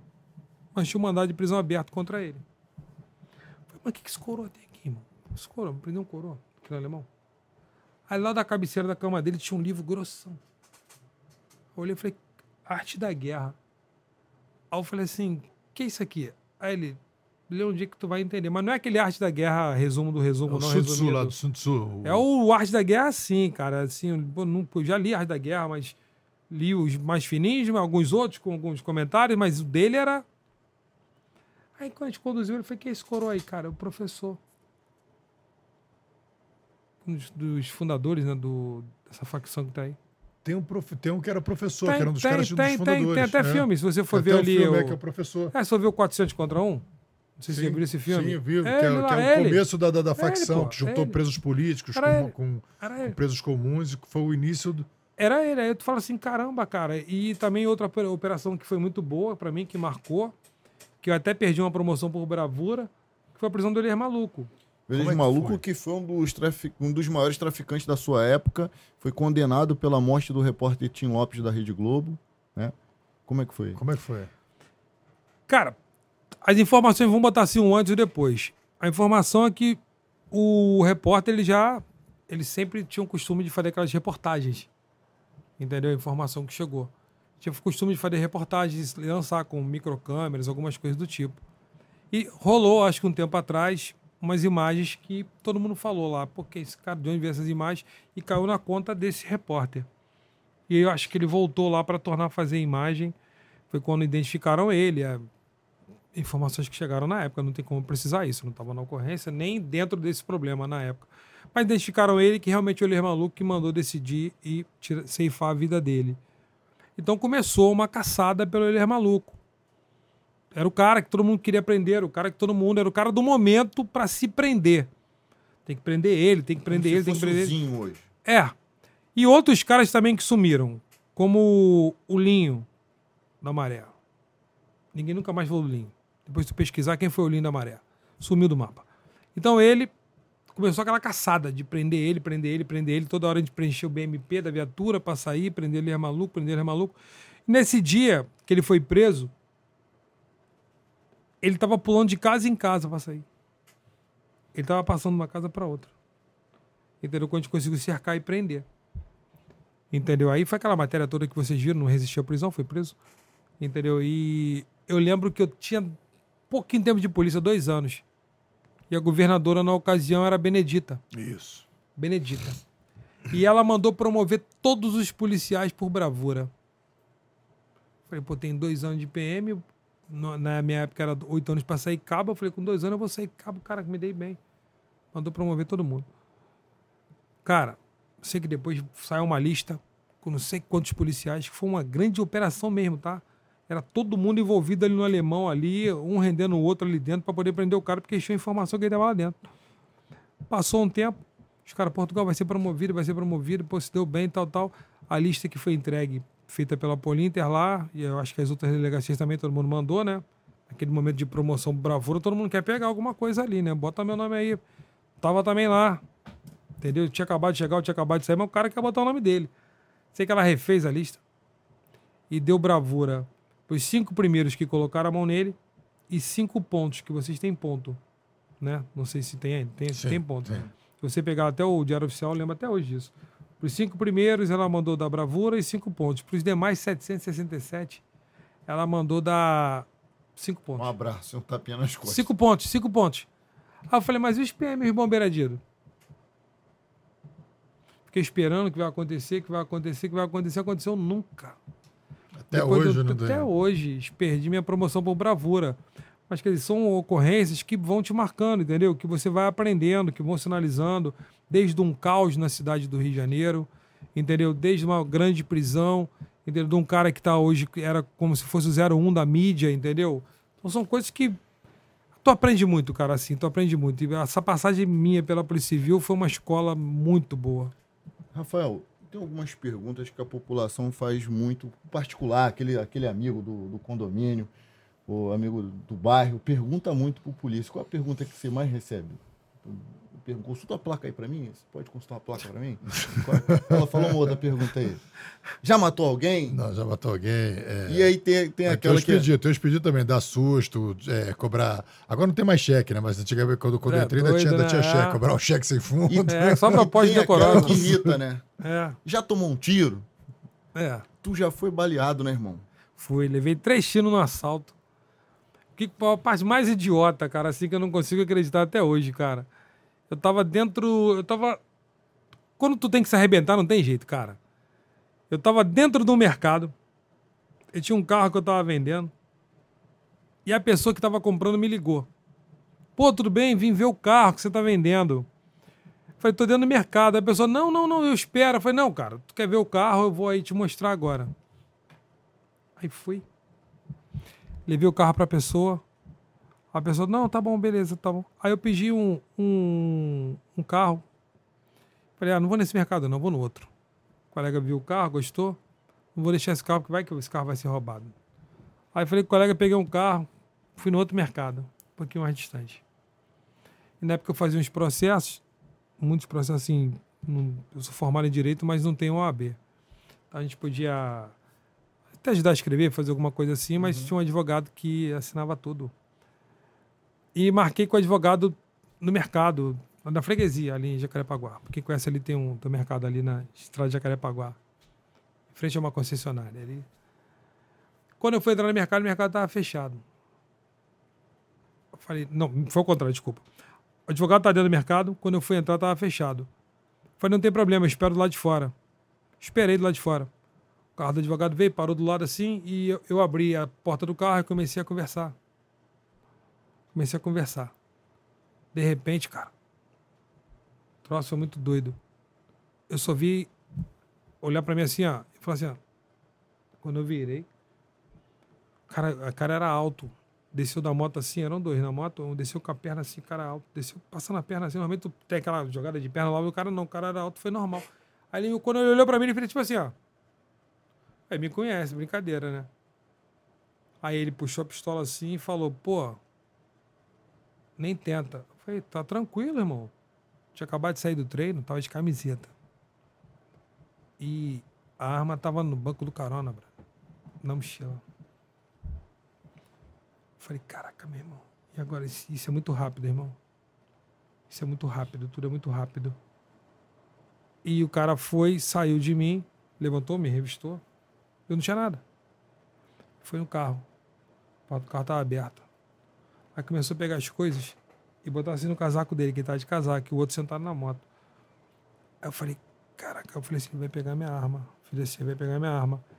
Eu fui na intenção de pra cima dele, que eu falei, cara, vai puxar, puxar, minha, vai puxar, arma, vai, vai ver minha arma, vai vir falar, eu já pensei, ah, esse filho da mãe é a polícia.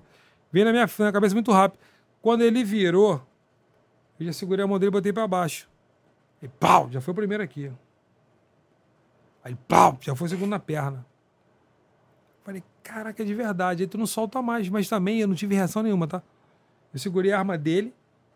E como tô aqui agora, eu e Rafa, assim, eu segurando a arma dele, ele me olhando, olhando pra ele. De repente, o advogado começou a se atracar com o outro ali. E o outro saiu do advogado, deu, deu um. Antes do advogado se atracar, deu daqui, passou por cima, pegou aqui por cima de raspão. Aí começou a se atracar os dois, ele saiu do advogado e botou aqui em mim. Solta ele agora. Falei assim, agora eu vou tomar um montão. Eu soltei. Eu acho que é muito por cima da gente levar tiro aqui, ó. A minha reação só foi fazer isso, ó. Botei a mão assim e me contraí o máximo, cara, sabe? Aí eu sei que ele ficou assim, vou matar você, filho da puta, matar você. Começou assim, bater na minha cabeça. Vou matar você, matar você, mas não falou que era polícia, não. Aí nisso, os caras sumiram, irmão. Os caras sumiram. Tinha dois colegas na esquina, dois policiais que vieram na direção e eles fugiram. Aí você no sangue quente, eu falei pros caras, cara, entra aqui, entra aqui, vamos atrás dele, vamos atrás dele, vamos atrás dele, vamos atrás dele. Cadê que tu vai pegar alguém? Tu não pegou nada. Aí no dia seguinte você começa a tentar juntar os pontos. Primeira coisa quando te rouba é isso aqui, cara. Tu não sabe mais o número de ninguém. Se tu pegar a tua agenda de telefone, duvido que você saiba 10 números de telefone, cara. Eu não lembrava o nome de ninguém, só do prédio que eu moro, que eu sou síndico até hoje. Falei, caraca, meu irmão, vou liguei só pro prédio. Falei, ó, roubaram meu telefone e tô indo pro hospital tal. A viatura me levou, fui lá pro hospital de Jacarepaguá ali, o Rio de Dó. Cheguei lá igual cena de filme, cara, assim, entrando pela emergência, todo mundo cortando a roupa toda, tal, tal, tal. Mas, assim, a cena que mais me marcou, cara, foi quando minha mãe entrou pra aquela porta, minha mãe me abraçou assim, eu todo ensanguentado, sabe?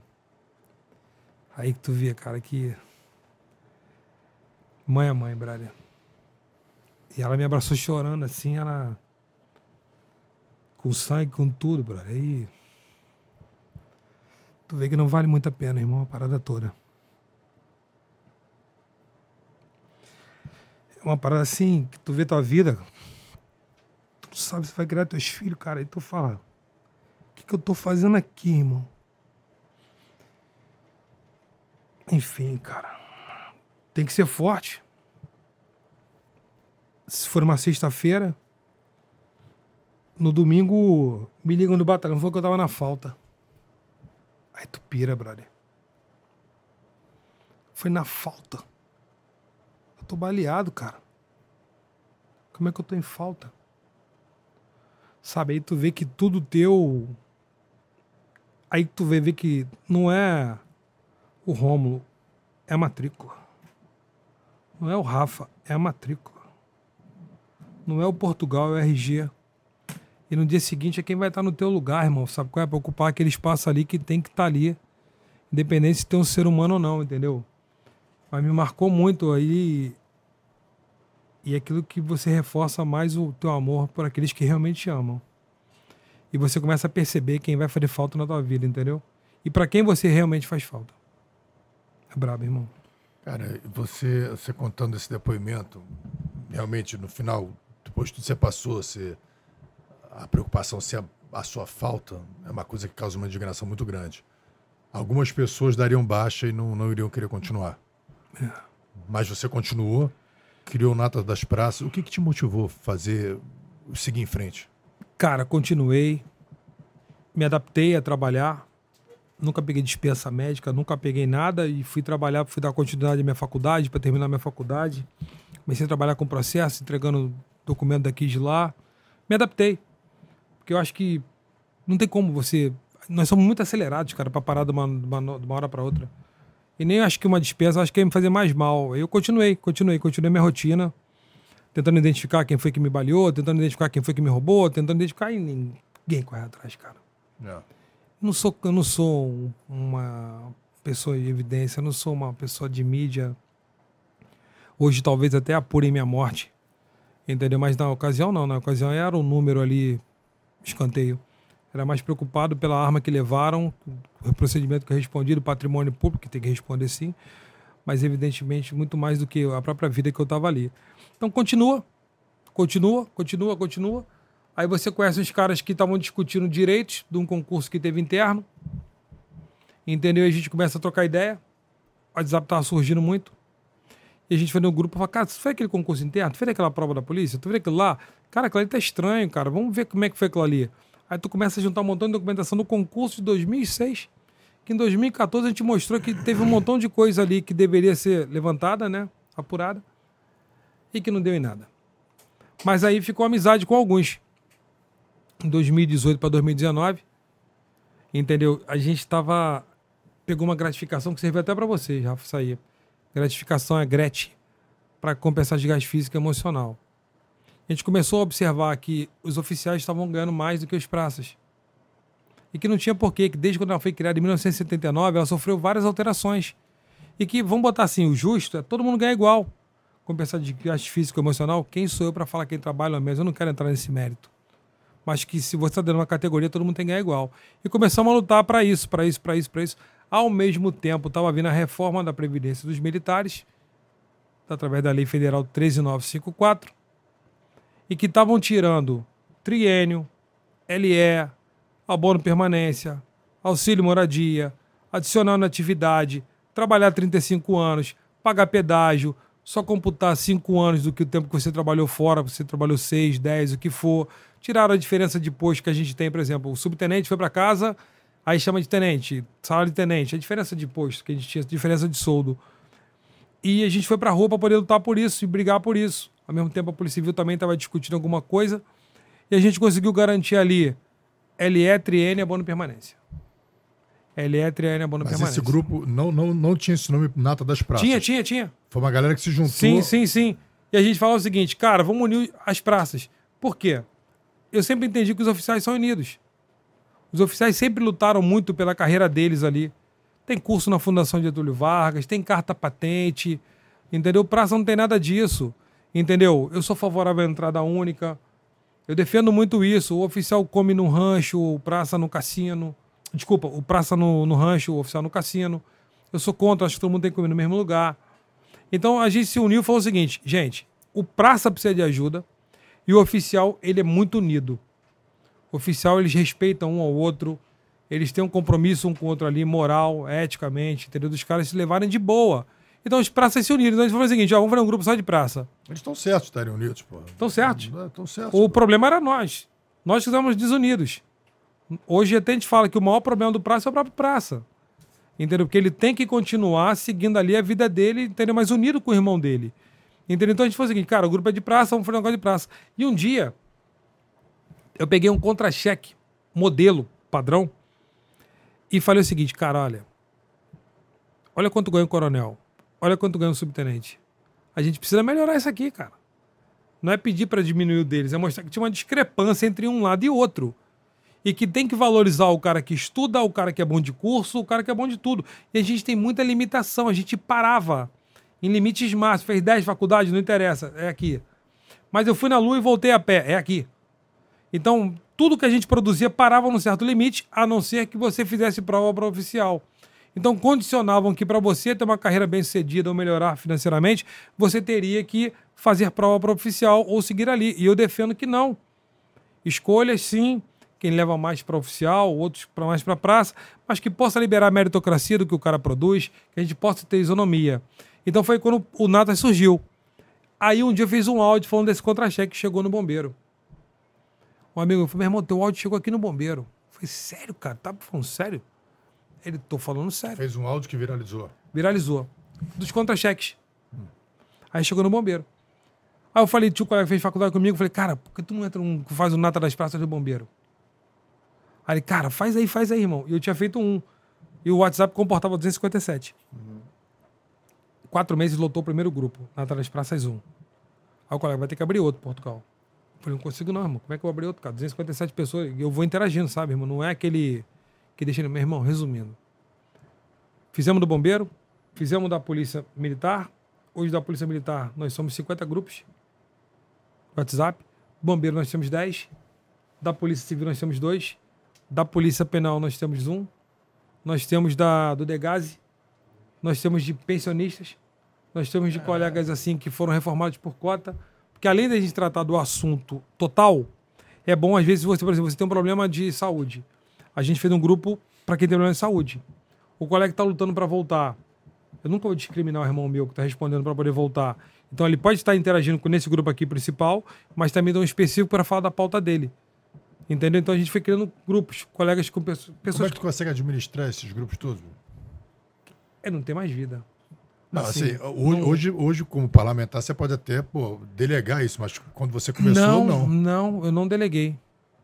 Eu não deleguei, eu continuo interagindo da mesma forma que eu fazia Eu antes. no grupo dele de, de- do, do Telegram, tem 3 mil Mas pessoas. esse, É. grupo, mas esse grupo só fala do assunto ou, ou também fala um monte de sacanagem? Não, Aquele- no o- o início- tradicional, o grupo Então, tradicional de no, WhatsApp ini- então, só fala- no início, a gente fez muita restrição para não postar nada diferente a não ser a categoria. O problema. Depois de um tempo, aí sim perdeu-se um pouco o controle. Eu sou até um pouco radical em relação a isso, eu falo assim, cara, tu posta algumas coisas no grupo que você nem leu. Que você só vai encaminhou, pegou, encaminhou, pegou, encaminhou, pegou, recebeu, passou, pegou, encaminhou, passou. Então você fica assim. Tu viu o conteúdo que tá nisso aqui? Sabe se é verdade ou mentira? Eu continuo pedindo o seguinte, cara, deixa os grupos para tratar do assunto da, da categoria. Aí eu fiz o Natas Brasil. E no Natas Brasil você fala de tudo. Você fala o que você quiser ali, tal, tal, tal, tal. Entendeu? Você pode trocar ideia sobre o que está acontecendo no Brasil todo. Mas vamos deixar os das secretarias mais específicos. A gente começou também a fazer grupo de concursado. SEAP 2003, Maneiro. SEAP Essa é 2006, braba. SEAP 2012. Café, Portugal. Não, não. SEAP 2012. Pô, a gente já botando da Polícia Civil, do Corpo de Bombeiro. Tem um montão de curso aí, cara, de concurso, que se arrastam por anos. Da Polícia Militar tem um de 2014, que os colegas estão provando que teve um problema na questão de história. Já, foram, já fizeram várias vezes sinalizações para eles. Cara, os moleques são do caraca. O Alisson, entendeu? O Léo e os outros. Os caras provaram tudo, pegaram um carro, foram no sul, na banca examinadora, mostraram tudo e estão aguardando até hoje para entrar e não entram. E com uma extrema necessidade de efetivo. Entendeu? Então, quer dizer, você começa a olhar com carinho para os teus co-irmãos ali, co- as co-irmãs das secretarias. Você começa a olhar com carinho e respeito para aquelas famílias que perderam os entes queridos, que são as pensionistas, que cada uma tem uma história individual da outra, cada uma sabe o trauma que segurou, cada uma sabe aquilo que passou, sabe? Então você começa a respeitar. Então você pegar o colega que foi excluído, cara. Aí você começa a entrar na particularidade de cada um. O cara que estava trabalhando aqui hoje no centro e de repente é transferido para Italva. O cara que vai para beira da estrada, uma e meia da manhã, pegar um ônibus, porque tem que estar assumindo oito e ganha 100 reais de auxílio transporte. Então a gente já começa a se identificar mais, e vou te falar, irmão, de coração, eu comecei a ver que o meu problema não era tão grande. Que a gente estava discutindo depois uma, um concurso que não abria na polícia. Que era um concurso, mas que não deveria ser concurso, era curso. A gente começou a bater no CAIS, que é o curso de aperfeiçoamento de sargento. E a gente provou que a gente estava certo. Não tinha que ter prova, tinha que ter aprovação dentro do curso. E hoje nós conseguimos ter 10, praticamente 10 mil primeiros sargentos promovidos, graças ao movimento na das praças, que mostrou que a prova estava errada e que o colega deveria ser matriculado para fazer o curso, antes dele completar 20 anos, para ele ser promovido a primeiro sargento. E todo mundo, como eu, como Oliveira, foi promovido com 22, quase 23, e agora, por conta do movimento legal, respeitoso, que mostrou onde estava errado, as próximas turmas não terão esse problema de atraso. Então isso foi caminhando. Um ponto principal do Natas, que a gente viu, cara, quem está na frente da pasta não está falando aquilo que a gente está conversando. E quando você chega dentro de um quartel, o militarismo é fogo, cara. Você tenta falar alguma coisa, tu vai falar com o primeiro ali superior teu. É, é, tô vendo, tô vendo, tô vendo. Aí tu encontra um outro ali um pouquinho mais, mais posto mais acima. É, é, é, um dia, um dia, um dia. Ah, e o Ed vai falar, até quando chega no coronel, é, é, isso aí tá pra sair, isso aí pra sair, isso aí, isso aí a gente tá vendo. Cara, ele falou, cara, sabe o seguinte? Onde é que são feitas as leis? Praticamente tudo que a gente vive aqui tem lei, que é construído na LERJ. Vamos fazer o seguinte, cara, vamos fazer 70 camisas do Natas, tem 70 deputados estaduais, a gente bate aquelas portas lá, cara. E começamos dia de chuva, não foi? Dia de chuva, dia de sol, dia de chuva, dia de sol, cada um saindo de um trabalho e encontrando com o outro, ninguém faltando serviço, ninguém chegando atrasado, ninguém comprometendo nada, porque os pilares do Natas é legalidade, disciplina e estratégia. Ninguém nunca foi subordinado. Só que tem colegas que são bons de escrever, tem colegas que são bons de oratória. Então, tipo, vamos fazer 70 camisas e vamos falar que a gente tem problema. Sabe quantos deram atenção, cara? Dos 70? Tu bota aí uns 5. Tu bota aí uns 5. Tu vai olhar pros caras aí e vai falar o seguinte, meu irmão, e agora o que a gente faz? Um dos mais malandros de todos foi um que é policial militar, que viu na gente potencial para construir, sim, pontos e soluções. Na ocasião foi Marcelo Dino, que é policial militar, deputado estadual, base dele principal é Caxias, mas é um policial militar. Ele sempre falou com a gente, cara, a caneta tá aqui na mão de vocês, ó, escrevam o que vocês quiserem. Entendeu? E olha que a galera do gabinete dele ficava até puta, hein? Deixa eu te falar. É verdade que em 2000 e... 2000 alguma coisa, 2021, vocês colocaram 20 mil pessoas na frente da LERJ? Tem a imagem aí? Procura aí. Eu acho que passou até de 20 mil. Foi quando nós estávamos perdendo triênio, LE Sim. e abono permanente. Foi tudo aquilo. Na verdade, estava perdendo tudo aquilo. LE, Será que a gente foi também? triênio. Não, não. Cara, Gás, gás pra caramba? 2021. Não, do, do gás Não, foi do gás foi 2016. 2000 2011, não foi não? 2015, 16, 16. É, a gente também já tinha feito outro, já também, mas ele não tinha movimento. Eu ia pra rua acompanhando. Então, tava perdendo licença especial, tava perdendo triênio, tava perdendo abono permanente, tava perdendo. Estavam botando mais, mais tempo para você trabalhar, tava mexendo na tua vida, na tua estrutura. E nesse dia, foi o único dia que a gente falou o seguinte: ninguém marca raiz. Ninguém marca raiz. Eu lembro. Vai por você, vai pela tua família, a gente precisa lutar. E nós garantimos. Isso também foi um divisor de água prejudicial, se vocês me permitirem, prejudicial, nocivo à vida de veteranos e pensionistas. Por quê? O que nós estávamos pedindo foi criado pela cúpula, pela cúpula, e nunca pela participação do, dos operários do chão da fábrica, o que eles inventaram, que foi uma coisa chamada GRAM, gratificação de risco da atividade militar. E na 13954, que é a lei federal, ela garante a paridade e integralidade para todos. Todos. Todos. E o Estado teve que se adaptar. A federal e a estadual se adaptou na 9537. A 9537, ela, eles já começaram, já começaram metendo um, cometendo um crime. Eles pegaram que mudou a tarifação de 10,5 para cima do bruto e começou a aplicar para gente, do teu contra-cheque, antes da lei estadual. Eles eram para estar tá ficando aplicando o que era 14,5 do que excedia o teto do INSS e, posterior à criação da lei, para aplicar o bruto. Mas então, o que foi falado para veterano e pensionista? Que foi apresentado pelo líder do governo na ocasião, o deputado Márcio Pacheco. O veterano e a pensionista, eles vão ter um ano para escolher a forma que eles foram para casa, sistema previdenciário deles, ou o novo atual. O veterano e a pensionista, eles vão ter de tarifação 10,5 do que excedeu o teto. O ativo 10,5 no bruto. Até então justo. Quem está em casa sacrificou, chegou até o final e o ativo consegue bancar raiz, consegue fazer um montão de coisa. Então 10,5 no bruto. Então para o veterano, ele teria um ano para escolher e a pensionista também. 10,5 do que excedesse o teto. Irmão, isso foi falado com o líder do governo ali, é o que deu para fazer foi isso.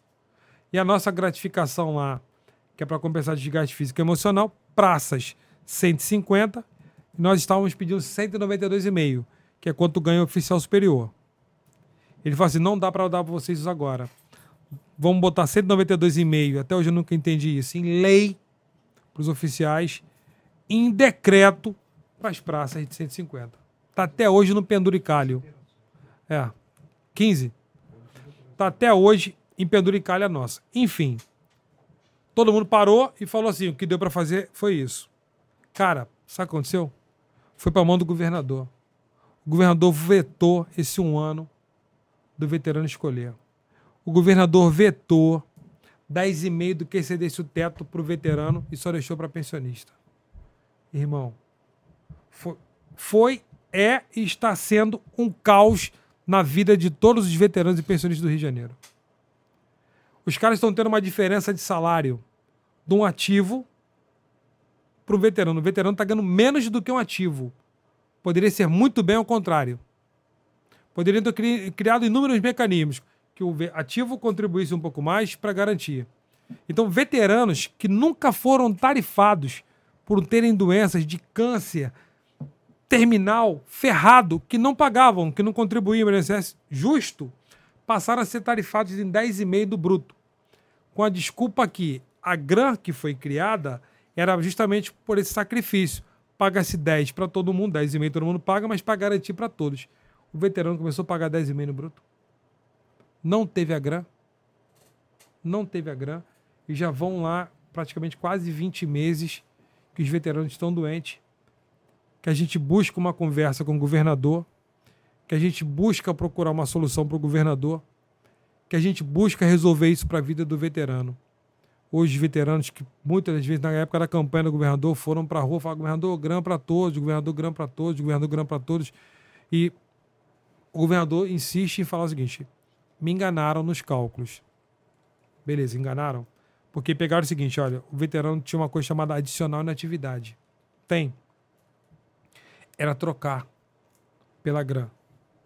Você vai escolher, veterano, adicionar na atividade ou GRAM. Isso é minha opinião. Até o Ministério Público já falou que não tem como acumular.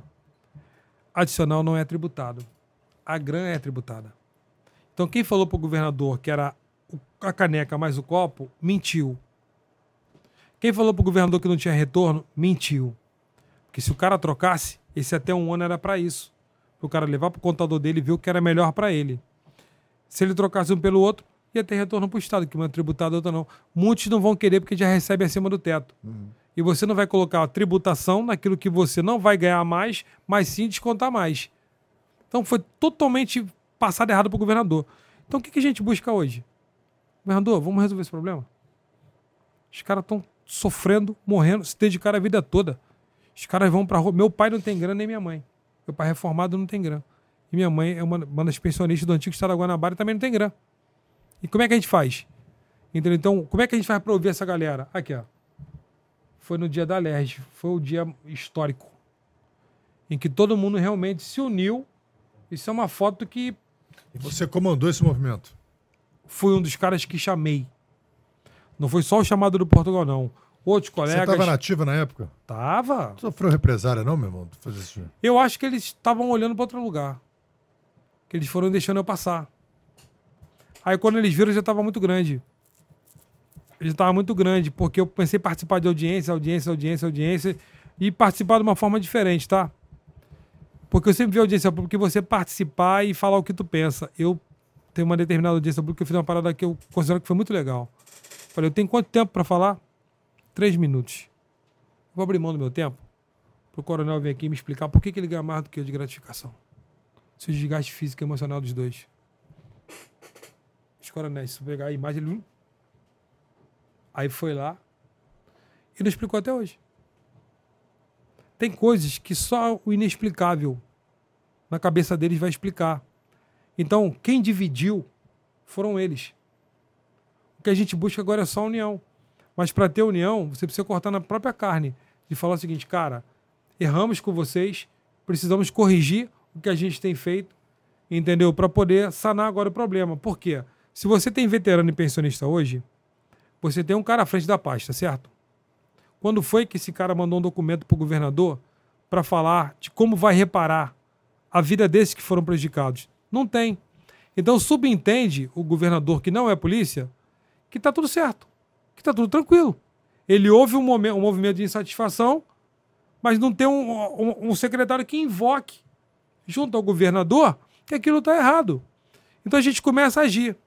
Eu vou para Brasília, eu vou no ministério, entrego dali, a gente vai no documento, produz outro documento lá, a gente vai no Tribunal de Contas, a gente vai em tudo quanto é lugar pedir informação aos dois secretários do Corpo de Bombeiros da Polícia Militar de quem não tem a gratificação. O do Bombeiro já mandou, da Polícia Militar não. Procurei conversar com o secretário de Fazenda do Rio de Janeiro para saber o impacto, levando essas pessoas que não têm. Criei uma frente parlamentar em Brasília para discutir o regime de recuperação fiscal, que é um ponto interessante que nós aqui, nós aqui, não recebemos até agora a segunda parcela do 6,5. Sim. Nós aqui estamos ouvindo a notícia toda hora que sai aqui que está arriscado ficar sem salário. Sabe? Ainda tem isso. Então o veterano e a pensionista não teve a grã, 10,5 no bruto e não teve 6,5. E desse 6,5, vou falar para você, Romulo e Rafa, era de 2014 a 2021, tá? A matemática era essa. Tiraram da gente 14, 15 e 16. Eles dividiram em 3, 17, 18, 19, 20 e 21. Tiraram 3 da gente já. Contaram uma história que é o que dava para fazer. Aí fizeram aquela matemática maluca de pagar 50% na primeira parcela e dividir o restante em duas de 25. Que a segunda até agora não veio. Então você não recebeu esse ano 6,5. Não tem, não tem previsão até agora com as notícias que chegam. Chegam notícias, mas também não vai ninguém te tranquilizar. É quando eu falo, quem é aquele cara que aparece batendo no peito e fala o seguinte: fiquem tranquilos. Isso é tudo mentira que estão falando. Então a notícia sai e ninguém rebate. Nenhum daqui, nós três. A gente não tem certeza de pagamento ano que vem. E os caras aí que a gente já ficou sem pagamento. É. Teve governador falando que a gente tinha que entender. E no final terminou preso. Entendeu? Entender? Salário, cara, é dignidade. Então, defendendo aqui veteranos e pensionistas, eles só buscam dignidade. Eles só buscam aquilo que eles fizeram por onde. Entendeu? Eu sempre falei, se o ativo tiver que pagar para garantir veteranos e pensionistas, que a gente pague. A gente só não pode pagar a conta da irresponsabilidade daqueles que estão à frente. Uhum. Então, o regime de recuperação fiscal à frente que eu criei em Brasília é, primeiro, para falar o seguinte: tem dívida? Que eu procurei o ministro que está lá, o ministro Haddad. Sabe o que ele falou para mim? A dívida do Rio é impagável. Se a dívida do Rio é impagável, a gente está pagando o quê, cara? Com essa frente, imagina nessa mesa aqui, o ministro está sentado ali, o governador do Rio, são quatro estados que estão envolvidos no regime de recuperação fiscal. Rio Grande do Sul, Rio de Janeiro, Goiás e Minas. Então, eu sou o presidente da frente e vou conduzir com os quatro governadores. Mas vamos botar no cenário que seja o governador do Rio sentado aqui e o ministro sentado ali. De quanto é a dívida, ministro? Ela é impagável. Governador, como é que você explica isso para a população do Rio? Vocês vão ver isso. Vocês vão ver isso acontecer. Ou então, de quanto é a dívida, ministro? É de X. Governador, o senhor concorda? Porque eu estou lá para defender o meu Estado. É que eu falo, eu não sou o inimigo. Essa frente eu criei com a ideia de saber qual foi a contrapartida que o Estado do Rio de Janeiro teve quando deixou de ser capital. Porque o maior número de funcionários federais está no Rio de Janeiro. Então, qual é a contrapartida que a gente teve? Porque até quando, eu pergunto para vocês aqui, quem está assistindo a gente, até quando você quer viver nesse regime? Ele, ele cerceia tantos direitos nossos, não pode abrir concurso?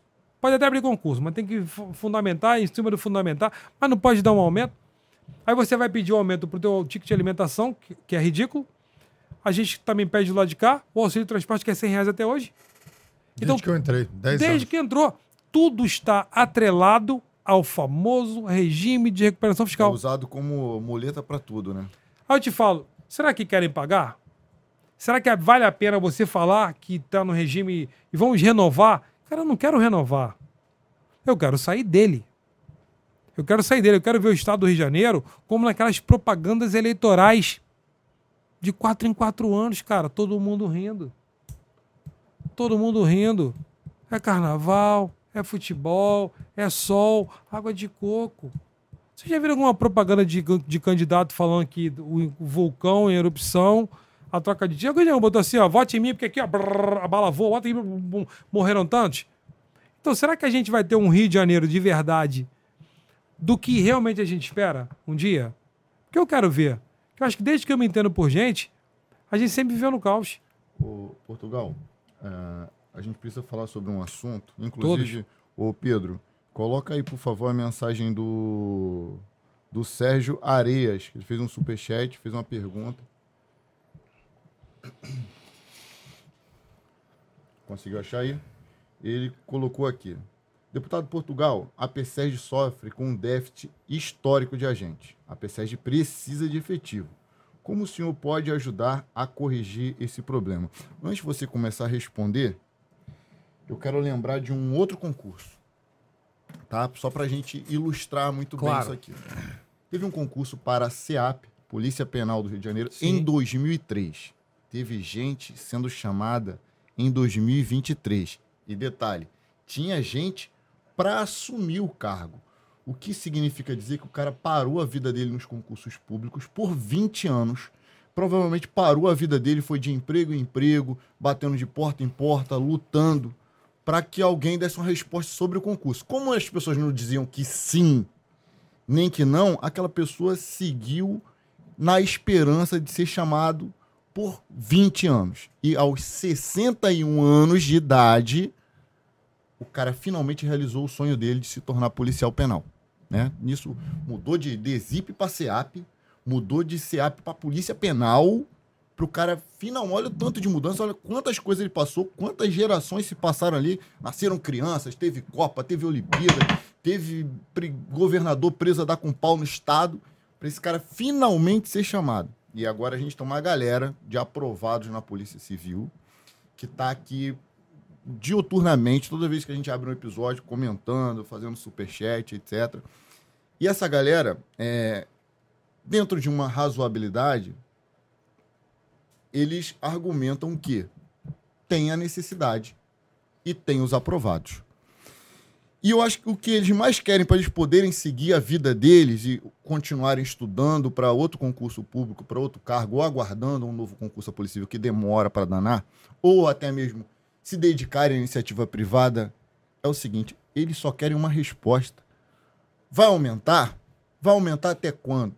Não vai aumentar? Pô, deixa eu seguir minha vida, eu preciso dessa resposta. E não se dá resposta, nem convoca. De que forma você pode ajudar essa, essa galera? Vamos lá. Até botei aqui. Isso foi pauta até hoje do secretário de Segurança Pública, doutor Vitor. ele mencionando o seguinte: ele falou que nós temos um déficit muito grande na Polícia Civil. A maioria dos policiais civis hoje, do efetivo, está na boa não permanência. Se esses caras forem embora, é um caos. Na Polícia Militar, nós somos 40 e pouco, deveria ter 60 e poucos mil. Pelo que ele passou, a perspectiva é muito boa de novos concursos. Eu acredito que ele venha para sanar isso, para novos concursos. Mas antes dos novos concursos, tem essas pessoas que estão no Caverna do Dragão, que ficaram presas no tempo. Estão ali, ó. Eu conheço o Pedrão, que é do concurso 2003. O cara que nunca desistiu e inúmeros outros colegas. Como eu falei, nós temos o Natas dos colegas do concurso. Então tem o Natas para 2003, Natas para 2006. Natas... E já mudou de, de DESIP para CEAP e estamos na Polícia Penal. Entendeu? Como também tem no Corpo de Bombeiro vários colegas que estavam dentro, foram dentro do recrutamento, foram retirados e falaram que teve um problema daqui até lá, mas que não, foi, não foram todos. Tem gente que estava no mesmo problema e que continua até o final. A gente tem na Polícia Militar, como eu falei, a galera do COC, que é uma galera que se uniu do concurso de 2014, que não são muitos, que provaram que teve erro. E agora, em cinco minutos do último concurso da Polícia Militar, eles cancelaram. Cancelaram, porque vazou a informação, tal, tal, enfim. Eles apuraram e cancelaram. Nós temos concurso da Polícia Civil. Se eu não me engano, deve ter gente do concurso de vocês pedindo ainda. Já teve gente que me procurou em 2012, do último concurso. Então, o que, que a gente pede ao novo secretário de Segurança Pública do Rio de Janeiro? Que antes de, e de forma assim, totalmente, cara, equivocada, eles olham, às vezes, essas pessoas que estão na luta há muito tempo como se fosse alguém velho para entrar para aquilo que é um direito dele, tá? Ninguém está pedindo para fazer um novo concurso para essa galera, não. É baseado em fatos, em documentos legais, que esses, que por mais tenham passado 20 anos, eles têm que entrar, cara. Eles têm que entrar. Porque destruir a vida dos caras. Ninguém está pedindo para diminuir média, para agora dar um jeitinho, puxar, não mas que o próprio secretário, agora o doutor Vitor, ele cria uma comissão para pegar esses concursos todos em aberto, para avaliar o que está acontecendo antes dele iniciar o novo. Porque, por exemplo, 2014 da Polícia Militar, antes que ele. Correram para abrir duas mil vagas, mas deram esperança para esses garotos de 2014 que eles iam ser chamados. E quando abriu de duas mil, duas mil vagas, falam: vocês não vão ser mais chamados. Então você é descartável. Entendeu? Tá errado, cara. Os caras provaram, entendeu? Por mais que tenha passado oito anos, nove anos, os caras estão certos. Tanto que estavam chamando. Os últimos que estavam entrando na PM é de 2014. Todos os novos recrutas da Polícia Militar são de 2014. Não teve concurso lá para cá. Então por que não chamar esses últimos que ficaram aí? Não vai chegar a 300. Então para onde tem um déficit, você olhar com carinho e atenção para todos esses que eu estou falando aqui, tá? O Degase precisa de concurso. Precisa de concurso também. Então, eu acho que o, o secretário novo, que é uma pessoa muito bem indicada, entendeu? Que ele possa realmente se debruçar sobre concursos em andamento e novos concursos. Isso é um ponto. Justiça para quem estuda até hoje e justiça para aquele que está provando até hoje que ele está certo. Isso eu não abro mão e vou levar para ele essa documentação toda porque eu tenho. É quando eu falo que a gente pode contribuir sim com, com o um novo secretário, como também pedir celeridade nos casos de reavaliação dos colegas que foram colocados na rua. Entendeu? Então, essa galera do concurso aí, eles podem contar comigo sim para poder levar essa demanda ao secretário, que é uma de tantas que eu vou levar, porque eu já levei para os, alguns secretários e que isso não teve resposta até hoje. Não querem falar. Tem, tem um grupo para eles, grupo também, que já, já tem do grupo de WhatsApp? Tem, tem um também, também, tem também. Do CEAP a gente tem um grupo específico para 2003, para 2006. Da PSERG a gente abriu, se eu não me engano, foi concurso. Ou foi, foram alguns colegas que falaram comigo individualmente, que foram me procurando. Por isso que eu tô falando, são vários concursos de andamento que eu nem sabia que estava em aberto. Que, ah, mas a, a, média que se mudar, porque fizeram uma, um projeto de lei e aprovado derrubando as cláusulas de barreira. Que não poderia abrir um concurso novo sem chamar todos os aprovados do anterior. Então muitos colegas se apegam nisso também. Cara, tá aqui, ó, não sei o que tô pedindo não, tá aqui, está escrito. Entendeu? O governador canetou. Então ele tem que cumprir. Mas são todos aprovados ou todos classificados? Aprovados. Todos aprovados. Entendeu? Classificar assim, aprovados e não classificados. Às vezes aí que diminuiu, aí chamou até um determinado número. Mas que tem que ir agora discutir isso. Vai fazer Entendi. o quê? Ou sinalizar, né? Ou dar um, ou dar um ponto final, galera, ó. Não vai ter. Sabe o que É porque acontece? vira um ativo de, de, de barganha política, né, cara? Essa é a verdade. Isso é- covardia. Isso aqui é uma covardia. É Isso- isso, isso foi nesse feito. ponto que eu ia chegar. No concurso da Polícia Civil, cara, é assim. Às vezes eu fico meio chateado pela forma como eles me abordam, né? Às vezes eu acho que a, que a forma. que podia ser uma forma diferente. Mas eu tenho que. eu- às vezes eu, eu pego e boto a, a cabeça no travesseiro e falo assim, cara, beleza. Passei, passei, não precisei passar por isso, graças a Deus. Eu fiz a minha parte ali, Deus me ajudou. Se Deus não ajudasse, não estava aqui. É... Mas algo me incomoda e fala assim, cara, tu tem que sentir um pouco a dor dos caras também. Sim. Porque o concurso deles foi assim: escolheram a banca, aí não pode ser essa banca. Aí era um secretário, mudou o secretário, mudou também a banca. Aí foi para outra banca. Os caras estavam estudando num formato de prova, passaram a estudar para um, um outro formato, um outro tipo de banca. Então houve essa alteração. Aí era menos vaga, aí vai aumentar, não vai aumentar. Aí nisso veio um caminhão de pessoas que não tinham qualquer condição de se eleger para um cargo eletivo. E sequer eram muito inteligentes, porque se eles fizessem a divisão ali dos candidatos, o tanto de, de, de, de- de pré-candidato interessado nesses votos, esses concurseiros, eles saberiam que aqueles votos ali não, não- não elegeriam todos. Estavam ali. Era, era uma Sim. galera, era um bondão. E ali, depois das eleições, quem perdeu, fez quantidade ínfima de voto, concurseiro. Tava ali, mas não tava, tá? Te usei. Outros, um ou outro conseguiu aprovação.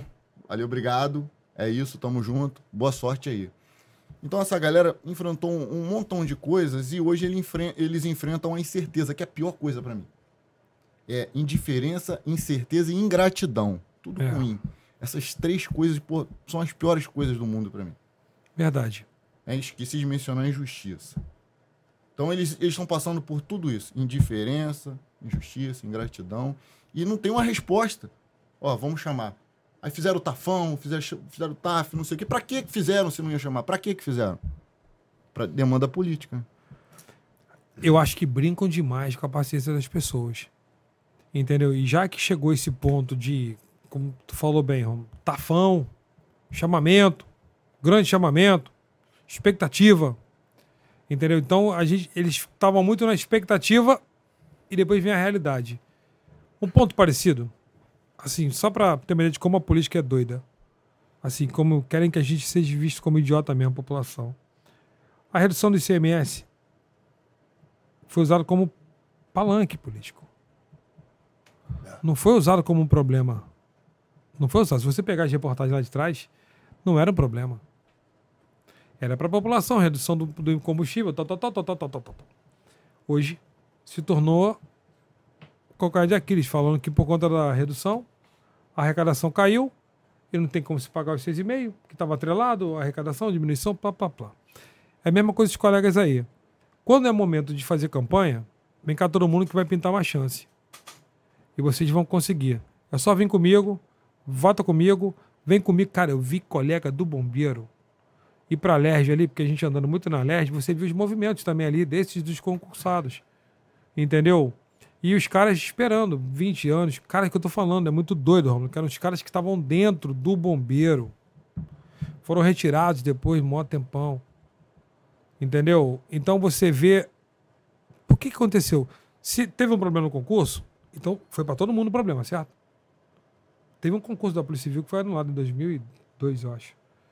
2002. 2005. É, foi 2000. 2005 teve um 2005. ano Não foi 2005, não foi? Investigador, investigador. Sabe, teve um, teve um disse-me-disse e anularam. Beleza, então não entrou ninguém.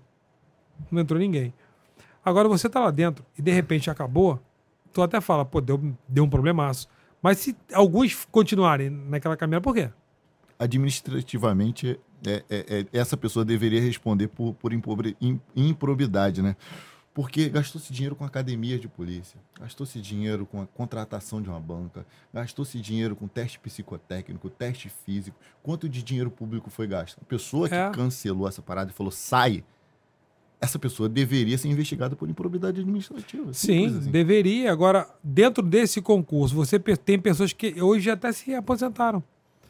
Então, pro cara que tava dentro e ver aquilo ali, saber que nós três fizemos o mesmo concurso, mas dois foram desligados e um continuou, é muito doido, cara. Se teve um problema no concurso, então os três fora. Então, eu acredito que vai ser um desafio para o secretário atual, doutor Vitor. Então, ele me coloca à disposição para levar tudo aquilo que a gente tem de todos os concursos, para mostrar para ele, ó, isso são provas. Evidentemente que ele deve direcionar para uma pessoa, porque são assuntos complexos. Mas que ele abra realmente uma investigação ali dentro. Não é, o cara não fala nem para apurar o culpado, não, tá? É para trazer a solução daquele prejudicado que já se passou tanto tempo que eu não quero saber de culpado, eu quero saber dos colegas que têm realmente o direito deles entrarem e que não tem aquele preconceito em avaliar assim, pô, mas já passou tanto tempo o cara vai entrar agora, mesmo a culpa não é dele. A culpa não é do, do cara. A culpa é daqueles que estavam à frente, que fizeram alguma coisa ali que prejudicou. Então tem que respeitar. E se vai entrar o cara com 60 anos, com 50 anos, que o cara entre. Entendeu? Tem muito cara que posta vídeo, o cara acompanhando, o cara ali se. O cara com, é, treinando dia a dia, sabe? O cara naquele sonho dele ali que eu vou ser, que eu vou ser, que eu vou ser, que eu vou ser. Uhum. E de repente acabou com o sonho do cara. Ninguém, não é, ninguém tá vindo pra dar jeitinho, não, tá, Rom? Diante desse teu raciocínio, né? Que se chame essa galera aí que tem 20 anos, que se aprenda com esse caso e aproveite os caras que estão né, agora no, no puro suco, na, na, na idade. Né? Como esse caso da Polícia Civil, de repente era uma boa estratégia, fica aí como sugestão. Queria entrar num, num outro tema aí, lei orgânica da poli das polícias civis né, do Brasil. Foi uma lei que foi criada, ela vinha se desenhando, né, sempre com a galera da, da, da polícia, os sindicatos, policiais ali junto, acompanhando. 20 anos parada, né? É. Quanto tempo ela ficou parada? Foi 20 anos? Rapaz, eu não, não sei. sei. Não sei, mas, não sei. Tá mas eu, tempo, é, é, é muito tempo parada. Muito tempo parada. Ela foi nascendo, tomando forma, era muito aguardada e parecia que estava tava bonita. Não era o ideal, mas estava tava bonita. Aí, vamos pôr em votação essa parada aí o que? Apro, aprovado na Câmara e tal, seguiu ali o, o rito, seguiu as formalidades necessárias, chegou para aprecia, apreciação do Executivo. Veto, veto, veto, veto, veto, veto, veto. 28 veto, vetos, né? Só na parte de direitos do polícia. Lei orgânica. Vou voltar um pouquinho. Lei orgânica da Polícia Militar, primeiro, e do, dos bombeiros. Que é interessante falar. Nós tínhamos passado pela eleição, tínhamos logrado êxito em ganhar e estava tramitando já da Polícia Militar do Corpo de Bombeiro.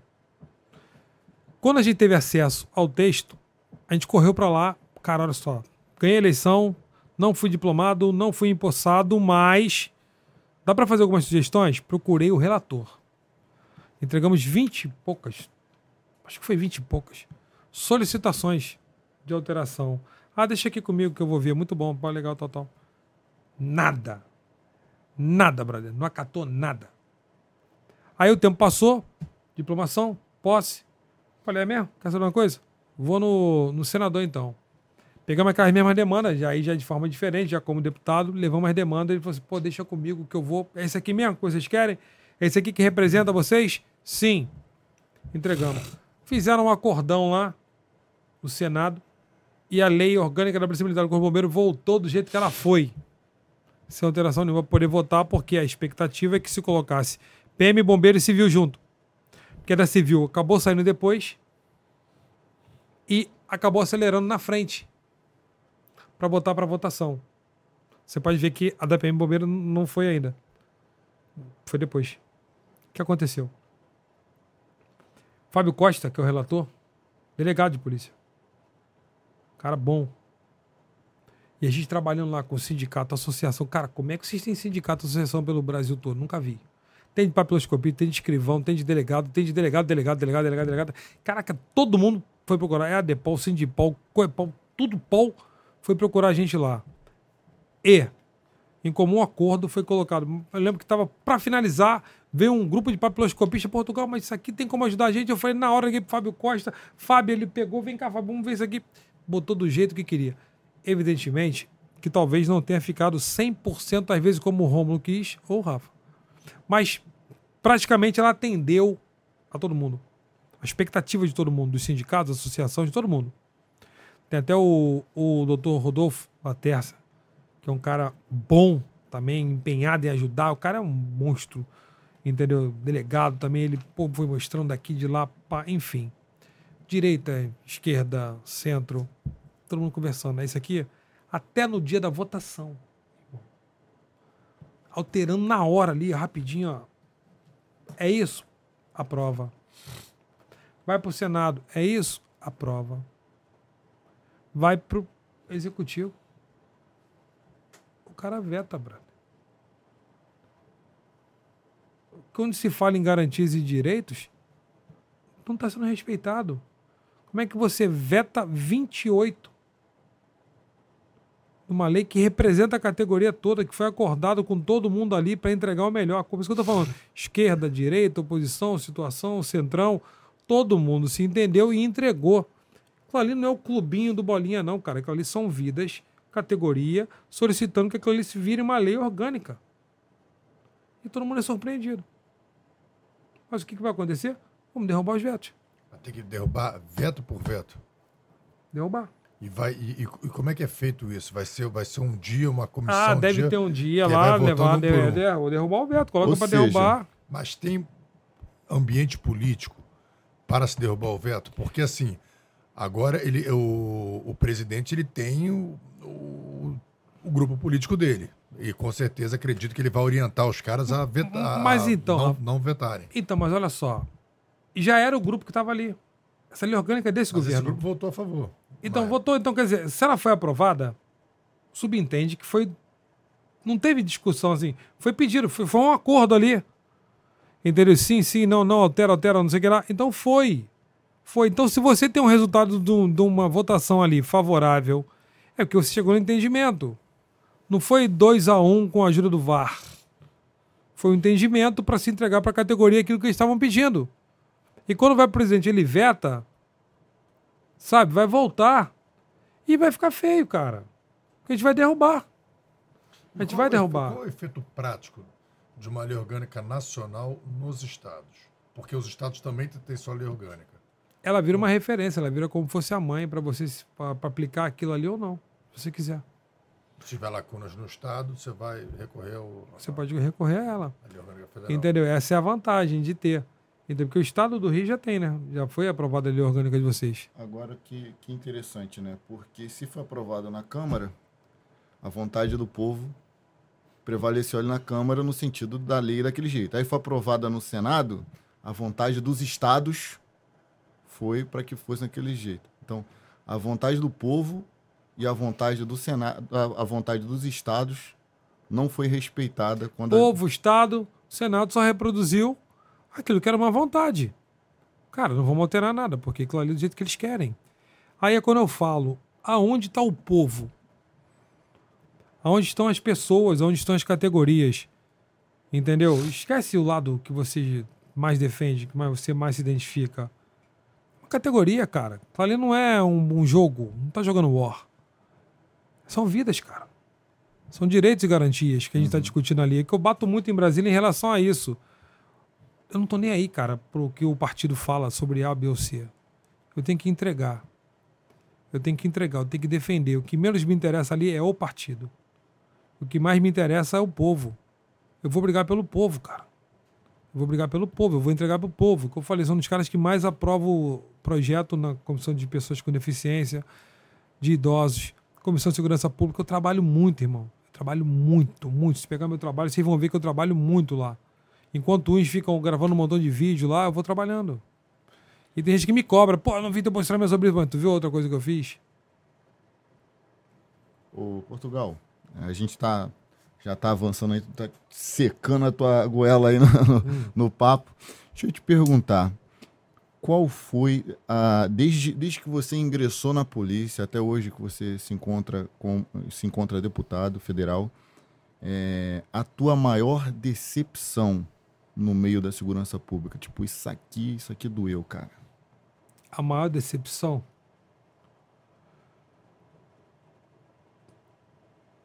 Eu acho que nessa, como segurança pública, a maior decepção é a gente não ser respeitado pelas próprias instituições. Isso é a maior decepção.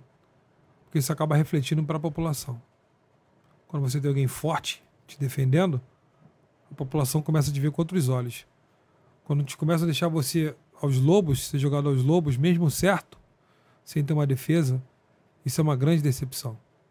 Entendeu? Então, como eu falei, ser baleado numa sexta, tá numa falta no domingo. Entendeu? Os colegas que são colocados na rua sem ter direito a ampla defesa ou contraditório. Então você vê que vale muito, entendeu? Vender mais uma notícia sobre a tua desgraça do que daquilo que você fez de bom. E na política, que é, se você me permitir dividir em, em dois pontos, é a tua melhor ideia, a melhor solução que você às vezes tenha. Eu até falo isso, dou um exemplo. Você descobriu a cura do câncer. Talvez você não consiga entregar para a população, cara. Talvez você não consiga entregar para a população aquilo ali por causa de outros pontos, outros interesses. Entendeu? Então eu espero que realmente Deus possa agir e que realmente na cabeça dos políticos tenha prioridade uma coisa chamada povo. A vontade do povo a gente tem que respeitar a vontade do povo, deixar um pouco de lado essa história do teu partido, o teu lado.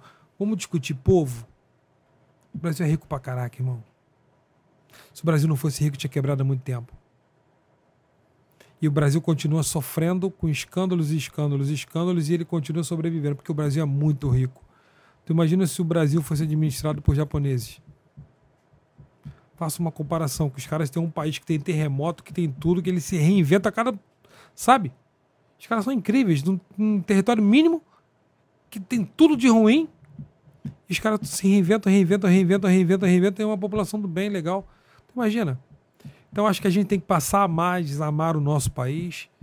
Que os políticos realmente sejam comprometidos com o povo. Não contem história.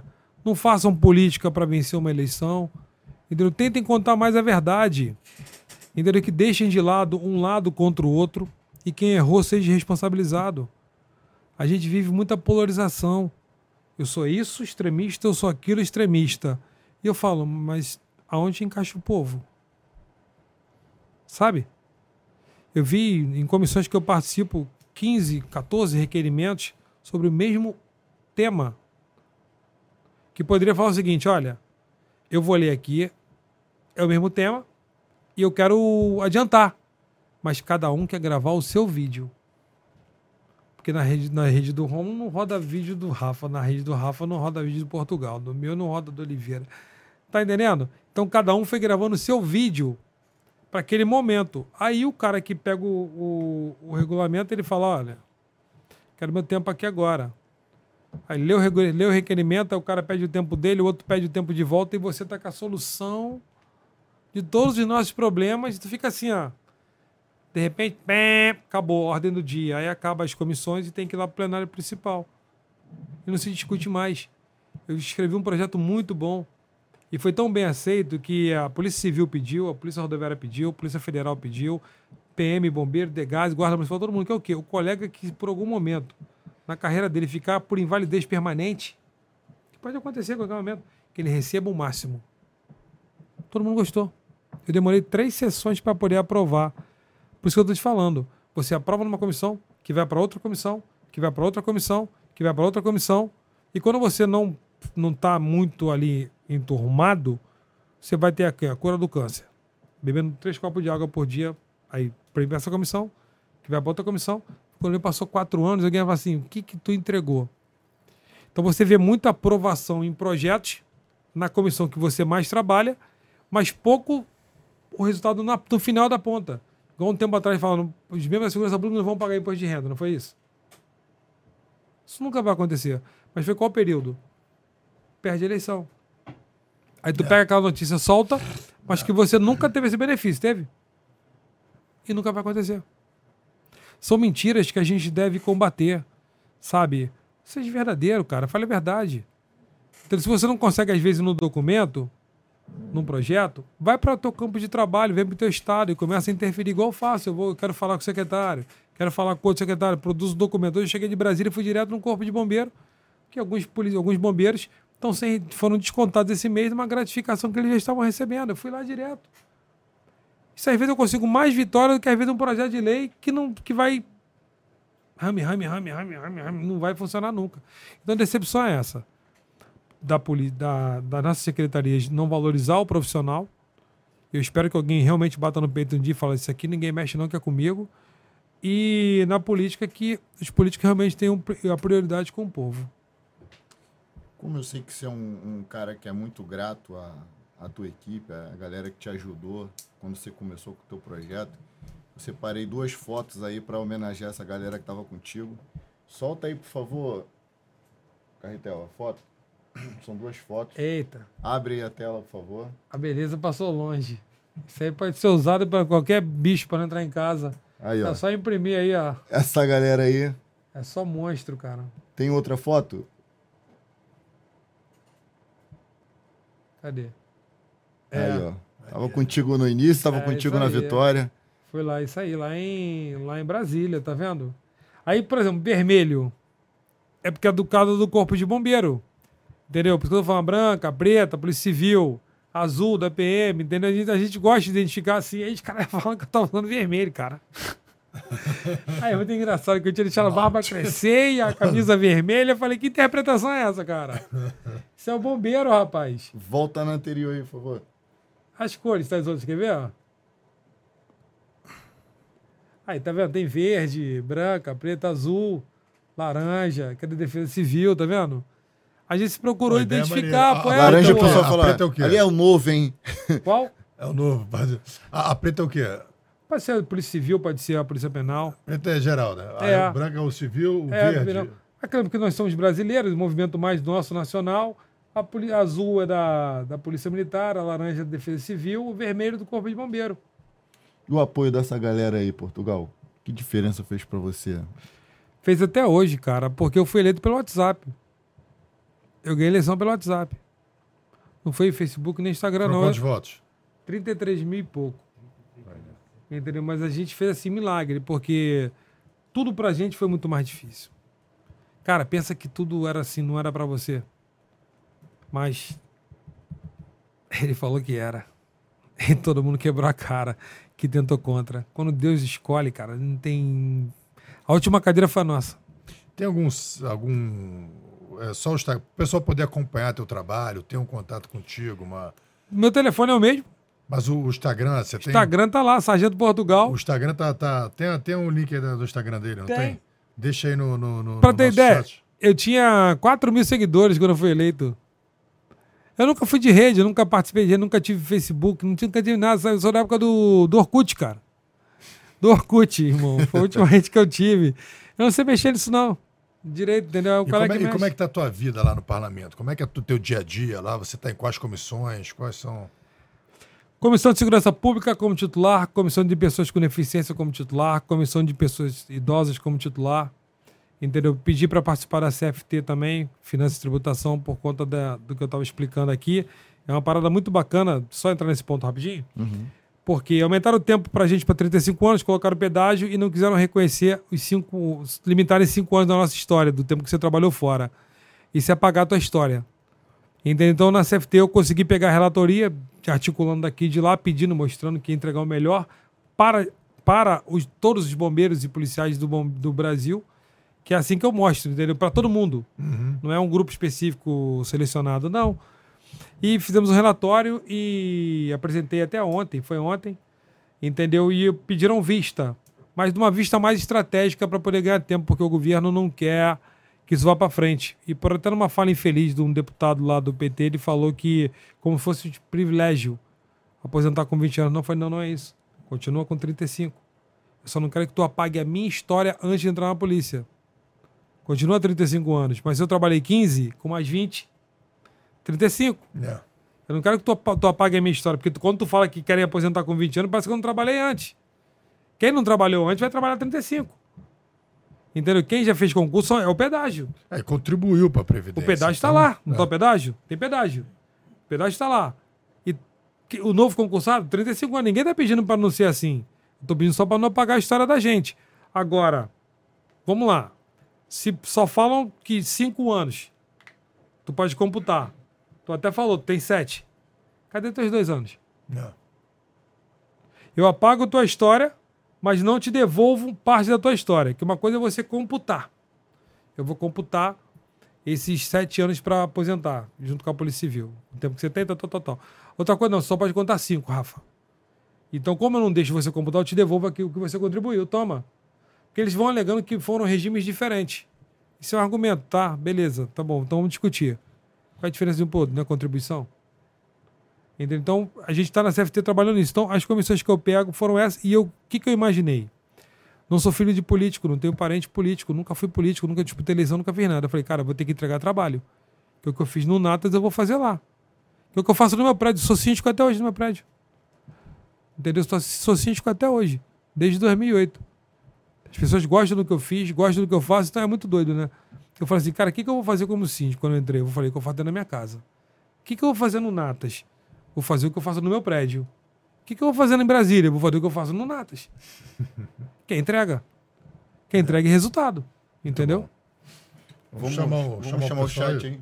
Bota o, o chat do, do nosso clube de membros. Participe você também do nosso clube de membros. Você tem prioridade aqui no chat, tem uma série de, de benefícios bacanas aí, tem um emoticon diferente e tal.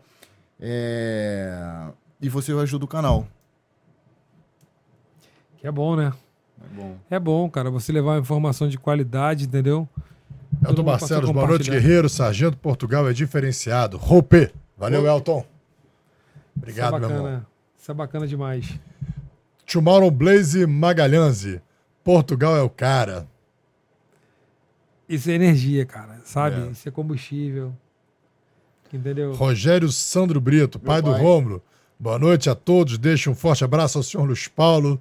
É, hoje aqui estou marcando presença em mais um ótimo programa, como sempre, recebendo grandes representantes da segurança pública. Meu pai não apareceu aí, né? Mas É teu pai, né? você Meu pai, tá, meu tá aí, tá é que aí eu te falo, a história da minha mãe. é, ó, toma- os pais. Os pais estão representados hoje pelo doutor aí, aí. Rogério. Obrigado. Ô, meu pai aí, ó. Aí, ó. Boa noite, Rômulo Rafael convidado. Valeu, paizão. Beijo. Só falar, irmão. O pai tá sempre de olho, ver se a gente tá. É, cara, mas o que eu tô falando é aquela história do, do cara que é teu fã, irmão. É teu pai, irmão. É, É, tua mãe, entendeu? É o cara que vai sentir tua falta. André Ritz, fala guerreiros. Vamos para mais um episódio histórico. Valeu, André. Valeu, meu amigo. Antônio Duarte, boa noite. Rômulo, Rafa e Sargento Portugal. Valeu, doutor Antônio. Amém. Paulo Omar Bucaneiro. Boa noite, Rômulo, Rafa e convidado. Aqui é Paulo Omar Bucaneiro, de Massachusetts. Estou um pouco ausente ao vivo, mas não perco o podcast. Depois sou super fã dos conteúdos, que é a PQSL. Valeu, meu camarada. Valeu. Audrey, professora Audrey, boa noite. Rômulo e Rafa, convidado. Policial, somos todos um só. Esse é, essa é a melhor profissão. Obrigado, Audrey. Manda um beijão aí pro, pro, pro nosso professor Jansen. Maneiro demais. Estamos sentindo saudade dele, hein? Fala pra ele fazer as pazes com o YouTube aí. A gente sente falta dos comentários dele aqui. Júlio César Lee, boa noite, senhores. Ah, boa, no... Não, boa noite, senhoras, boa noite, senhores. Boa noite, a bancada incrível. Boa noite ao dileto convidado, doutor Júlio César Lee. Obrigado, Júlio César. Grande abraço, obrigado por participar aí com a gente. Ana Paula Lima Morgado, boa noite. Valeu, Aninha. Valeu! Chuck Cash, muito bom. Valeu, Chuck. Chuck, Chuck da Rocinha. é o Machado. Ingrid Carvalho, boa noite, guerreiros. Valeu, Ingrid. Valeu, Ingrid. Defender Coldres Art. Parabéns pelo trabalho. Um forte abraço do Tenente Coronel PM Botelho. Valeu, Botelho. O Tenente Coronel Botelho, a gente está negociando com ele para ele vir patrocinar o canal, mas sem ter patrocínio nem nada. Dá uma conferida lá no, no Defender Coldres. Tem uns coldres bem interessantes lá de couro rígido. Para você que trabalha na segurança pública, para você que é CAC, vai atirar, quer, você tem que ter segurança na hora do, do disparo, né? Tem que ter segurança para portar a sua arma de fogo. Então, dá uma olhada no- nos coldres lá da Defender. Luana Souza dos Santos. é, deixou um superchat aí pra gente. Obrigado, Luana. Obrigado, Luana. Mônica, pensionista da Pemerge.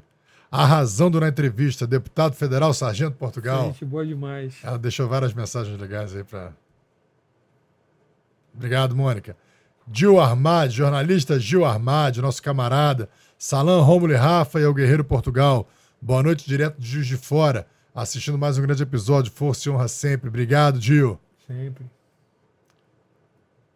Vocês são brabos, pra cima da vagabundagem. Roupeiro, Elton. Marcelo. Valeu, Elton. A- Adamo Ferreira. É. Temos que diminuir o abismo salarial entre soldados e o coronel. Isso aí. Portugal das tá lutando por é isso. Odilon, Odilon Peclate. Nosso colega, Odilon, pô. Porra. Nada da IRG. Maneiro, valeu, Dilon. Parabéns à produção, aos entre- depois ele corrigiu os entrevistadores e ao convidado pelo excelente episódio. Ótimo conteúdo. Valeu, Dilon. Diego Simões, parabéns pela criação da PEC da Polícia Municipal. Valeu, Diego. Torcer agora para ir para frente. Ana Paula Lima Morgado, muito boa a entrevista de hoje. Parabéns, sempre com excelência. Obrigado. o Daniel. Diego anterior, ele, ele é da Guarda Municipal de Maricá. Ah, que É maneiro. um, do, um dos, do, já foi chefe da guarda. E, pô, pra gente é uma honra ter você aqui acompanhando, amigão. Tô falando, cara. Eles... Alô, Rômulo, salve guerreiros, Evandro Barros. Salve! Ope. Anderson Melo. É, Sargento Portugal deveria servir de exemplo para esses políticos que estão lá há milhões de anos e, não fada, e nada fazem pela população. Forte abraço a todos. Forte Lauderdale, Flórida. Porra, Forte Lauderdale, maneiro. Valeu, Anderson. demais. Micael Micael Davi. Davi, nosso promotor de justiça. Só passando para dar parabéns a Pô, todos. maneiro, Quando chegar hein? no hotel, eu assisto tudo. Valeu, Micael. Vê se tem alguns aí dos os amigos aí do Portugal aí, pô. Ah, pô, tá tranquilo. Portugal é o único que representa de verdade a poliçada. Pô, maneiro. Ellison Isso é Gomes. maneiro, cara, demais. É quando tu às vezes tu fica assim, cara, o que eu tô fazendo aqui, é lendo isso aí que tu entende. É, pô. Quem fala muito bem de você também é o, é o Luiz, Luiz Cláudio lá do, do, Do Paul. claro. Vamos com tudo, deputado. Caralho, eu, eu tô, eu tô ruim. Orar pra nós. Não é. Ora pra nós, nós. Orar pra nós, nós. É isso aí. Bora pra nós, Pô, nós. até que minha visão tá, É, tá bem. Exatamente. tá mais ou menos. Adamo Ferreira. Todos juntos, deixando suas diferenças de lado. Sem egos, vaidades, arrogâncias e prepotências. Valeu, Adamo. Valeu, meu camarada. Foi? Foi. Pô, Portugal. bom demais, cara. bom muito demais. obrigado. Muito obrigado aí Que pela, irmão? pela presença. A gente conseguiu aproveitar bastante coisa, contar um pouco da tua história na polícia. Pô, Agora, bacana a história que você está escrevendo lá como deputado federal, é, o que eu tenho escutado, eu tenho escutado falar muito bem do teu trabalho, da tua atividade Obrigado, parlamentar, o que falou mesmo, você é um cara incansável, é um trabalhador. E, e aquela coisa, né, cara? Você pisou o chão da fábrica, então você sabe o que, que você sabe o que, que o pessoal passa, sabe o sofrimento, sabe é, aonde o, o calo dói e aonde se der uma ajeitada ali, cara, o policial vai render muito mais. Porque assim, a, a- a gente faz milagre aqui no Rio de Janeiro. Então, a gente, o problema de violência é um problema inerente à humanidade. A violência sempre vai existir. Mas o Rio, com suas mil favelas, não sei quantas milhões de pessoas vivendo naquele estado, com narcotráfico cada vez mais forte, embrenhado em todos os, todos os, os cantos da sociedade, da política, do governo, do serviço público tal, a gente consegue impedir que o caos se instale. Mesmo com tudo contra a gente. Então imagina se dá uma, melhorada, uma ajeitada aí, uma, pô, aperta alguns parafusos aí na, na- na nossa atividade. Pô, a gente- consegue solucionar isso, eu não tenho dúvida que a gente consiga. Então, obrigado por você ser essa força aí de no, no- nesse campo de batalha que eu sei que deve ser hostil, deve ser o. Acho que é o mais difícil, só cobra criada. Verdade. E que Deus te abençoe e te fortaleça para que você tenha a vitória sempre sobre o inimigo, meu irmão. A vitória Cara. seja sempre do bem, que eu sei que você tá do lado do bem, bicho. Pô, Rafa, quero te agradecer. Rômulo também, o convite. Sempre que quiserem me chamar, virei. Entendeu? Eu busco muito conhecimento através da palavra. Que você precisa ter um equilíbrio, cara, sabe? Você tem um equilíbrio junto à família, você tem um equilíbrio na tua casa, você, mas tu tem que estar com Deus ali perto de você o tempo todo. Que o caminho ele é muito parecido. Os caminhos são parecidos. Entendeu? E você tem que saber andar no caminho certo o tempo todo para na frente depois de falar, "Eu não sabia, não, pensei que fosse uma coisa e não é. Então, se Deus permitiu que a gente chegasse até lá, E como a gente sempre fala no Grupo Nata das Praças, nós estamos dentro de uma obra de Deus. Se você tem a privação de estar perto da tua família, que todo mundo paga um preço muito alto, tá? Eu vejo minha família há um bom tempo, todo mundo pagando um preço alto, porque essa rotina de viagens não são viagens a passeio, são viagens a trabalho. Eleitores pagam para eu estar ali. Eleitores pagam para eu poder me deslocar de um lado para o outro. Então tem que entregar. Tu tem que dar esse retorno para todo mundo. Entendeu? Então eu faço com satisfação. Vou carregando essa bandeira, entendeu? De forma assim, bem honrosa. Porque se a gente já carrega os valores que a gente aprendeu dentro de casa com a família, você não inventa isso. Você tem ou você não tem. Então, para mim, é uma grande satisfação estar lá. Novas pautas, novas pessoas que vêm surgindo. Há pouco tempo conseguimos ajudar os agentes civis que trabalham no Segurança Presente, que estavam sem receber. Conseguimos sair de lá para poder intervir junto ao ERG, o pagamento pudesse vir. Segov? Segov, Segurança Presente, começaram a receber. Colegas de infância, que eu sou do interior do Rio também, que criam passarinho. Muito doido, cara, que não estão com as exposições proibidas. A gente vai pedindo para poder voltar e vai conseguir também, se Deus quiser, voltar tudo a fluir para eles. Essa parte de cuidar de pessoas com necessidades especiais é uma benção.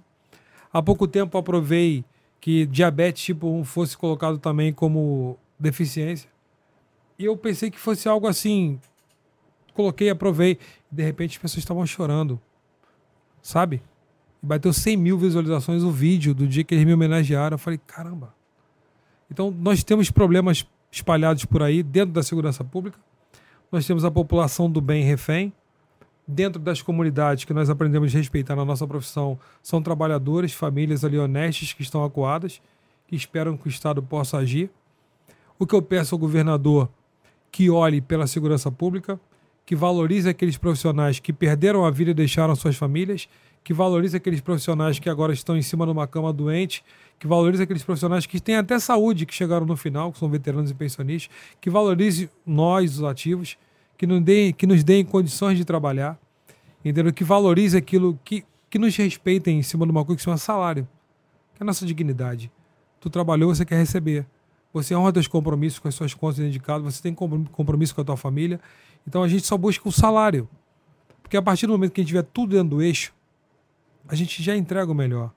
A gente doa a vida diariamente. Uhum. Então que o governador possa se sensibilizar mesmo com a segurança pública, com os seus membros no completo e sabendo que a população do bem está acuada. Mas não está acuada só em Copacabana. Está acuada dentro das comunidades, cara. Tem gente me apanhando na Baixada. Não. Sabe? Mas a notícia que vem demais, talvez seja na Zona Sul. E para gente que trabalha em qualquer lugar, você sabe que tem problema de A a zinco. E que a gente se coloca à disposição. Acredito que vocês dois, como eu também, que a gente deseja boas-vindas para o novo secretário de Segurança Pública, doutor Vitor uma pessoa indicada, entendeu? Que a gente ouve boas histórias dele, já perguntei em Brasília também, entendeu? Que ele nos receba de braços abertos, evidentemente que ele possa se debruçar pelas nossas demandas, entendeu? Que os colegas possam ter uma qualidade melhor de vida, entendeu? Dessa escala hoje que ninguém respeita, num rasgo compulsório que ninguém aguenta mais, com alimentação precária, com baseamentos precários, com bases precárias, com viaturas precárias, com delegacias precárias, com alojamentos precários. Aí tu fala assim, mas como é que vai resolver, Portugal? Eu sei que não é da noite pro dia. Mas o primeiro passo é falar: preciso de vocês. Sem vocês é caos. Se todo mundo entender que sem segurança pública é caos, e que a população possa realmente nos abraçar e entender que às vezes alguma ocorrência ali que passa na mídia não pré-julgue aquele colega. Procure saber o que aconteceu antes. Antes de você compartilhar qualquer desinformação, procure saber a informação necessária para defender aquele cara ali que vai te defender, mesmo que você não conheça o que a gente faz é defender e doar a nossa vida para o Estado diariamente. Uhum. Entendeu? E o que a gente pede é só um pouco mais de respeito. Agradeço o espaço que vocês me concederam aqui. Toda vez que chamar, estarei aqui sempre, oh, entendeu? Obrigado. Foi uma honra e quando forem em Brasília lá, visite o nosso gabinete 527. Está aberto para o povo. Então nós temos um Fale Conosco no nosso gabinete, que é para ouvir todas as demandas, justamente para preservar o colega que às vezes quer falar, mas tem medo de uma perseguição. E que essa palavra perseguição acabe um dia e que a gente possa ter diálogos realmente entre homens e mulheres, que a gente sabe que existe um militarismo, a gente sabe que tem uma hierarquia, mas que conversando todo mundo possa se entender. Boas ideias podem vir de todos os lados. Que tenha a cabeça aberta para poder resolver a demanda de todo mundo. Maneiro. Um abraço. Você falou sobre, sobre onde, a voz, onde a voz está chegando, ó. Tiago Rangel. comentou aqui no, no chat. Boa noite. Sou guarda municipal em Macaé. Sargento Portugal, muito obrigado pelo apoio de sempre à Nação Azul Marinho, lá em Brasília. É, isso aí. Guardas municipais, que são a família Azul Marinho que a gente aprendeu, Romulo, a entender realmente a, característica de cada um. E também tem os guardas, que são semelhantes também, que tão, a gente está construindo uma PEC agora para garantir também eles. Outros guardas aí, que não é só o guarda municipal, por inúmeros municípios de todo o Brasil, tem diferentes nomenclaturas dos caras que fazem o mesmo papel. Então o que, que eles pedem? Nos transforme em um só também. Nós queremos também a valorização e que os prefeitos possam também olhar para esses membros com responsabilidade desde a formação, na qualificação e também na folha salarial. E o Michael Davi, para dar uma gastada aqui no Rafael, fez três superchats seguidos. Pega em caixa alta, compra um óculos. Rafael, vou mandar só assim que é para comprar o óculos. Valeu. Imagina que a gente aqui assim, ó. Como é que é? Aí. Eu nunca usei óculos da vida, mas, porra, ultimamente tem ficado assim, pô, tá doido. Poder... Obrigado, Marco Davi. Vou Pega aí pra gente fazer aqui, a nossa liturgia, seguindo a liturgia aí, ó. Opa! Galera toda que já participou do Fala Guerreiro tá aí. Esse é o nosso memorial de honra dos nossos amigos que contribuíram aqui. Um vai com você. Ótimo. O outro você deposita aqui, olha para essa câmera e diz: Fala, guerreiro! Fala, guerreiro! Aqui, ó, Sargento Portugal. Deputado federal, mas o que mais vale é ser o sargento, entendeu? Representante de, uma, de todas as categorias e com essa bandeira que é a segurança pública do Rio de Janeiro e a população do bem. Contem comigo sempre. Um abraço e obrigado pela confiança. Valeu! Valeu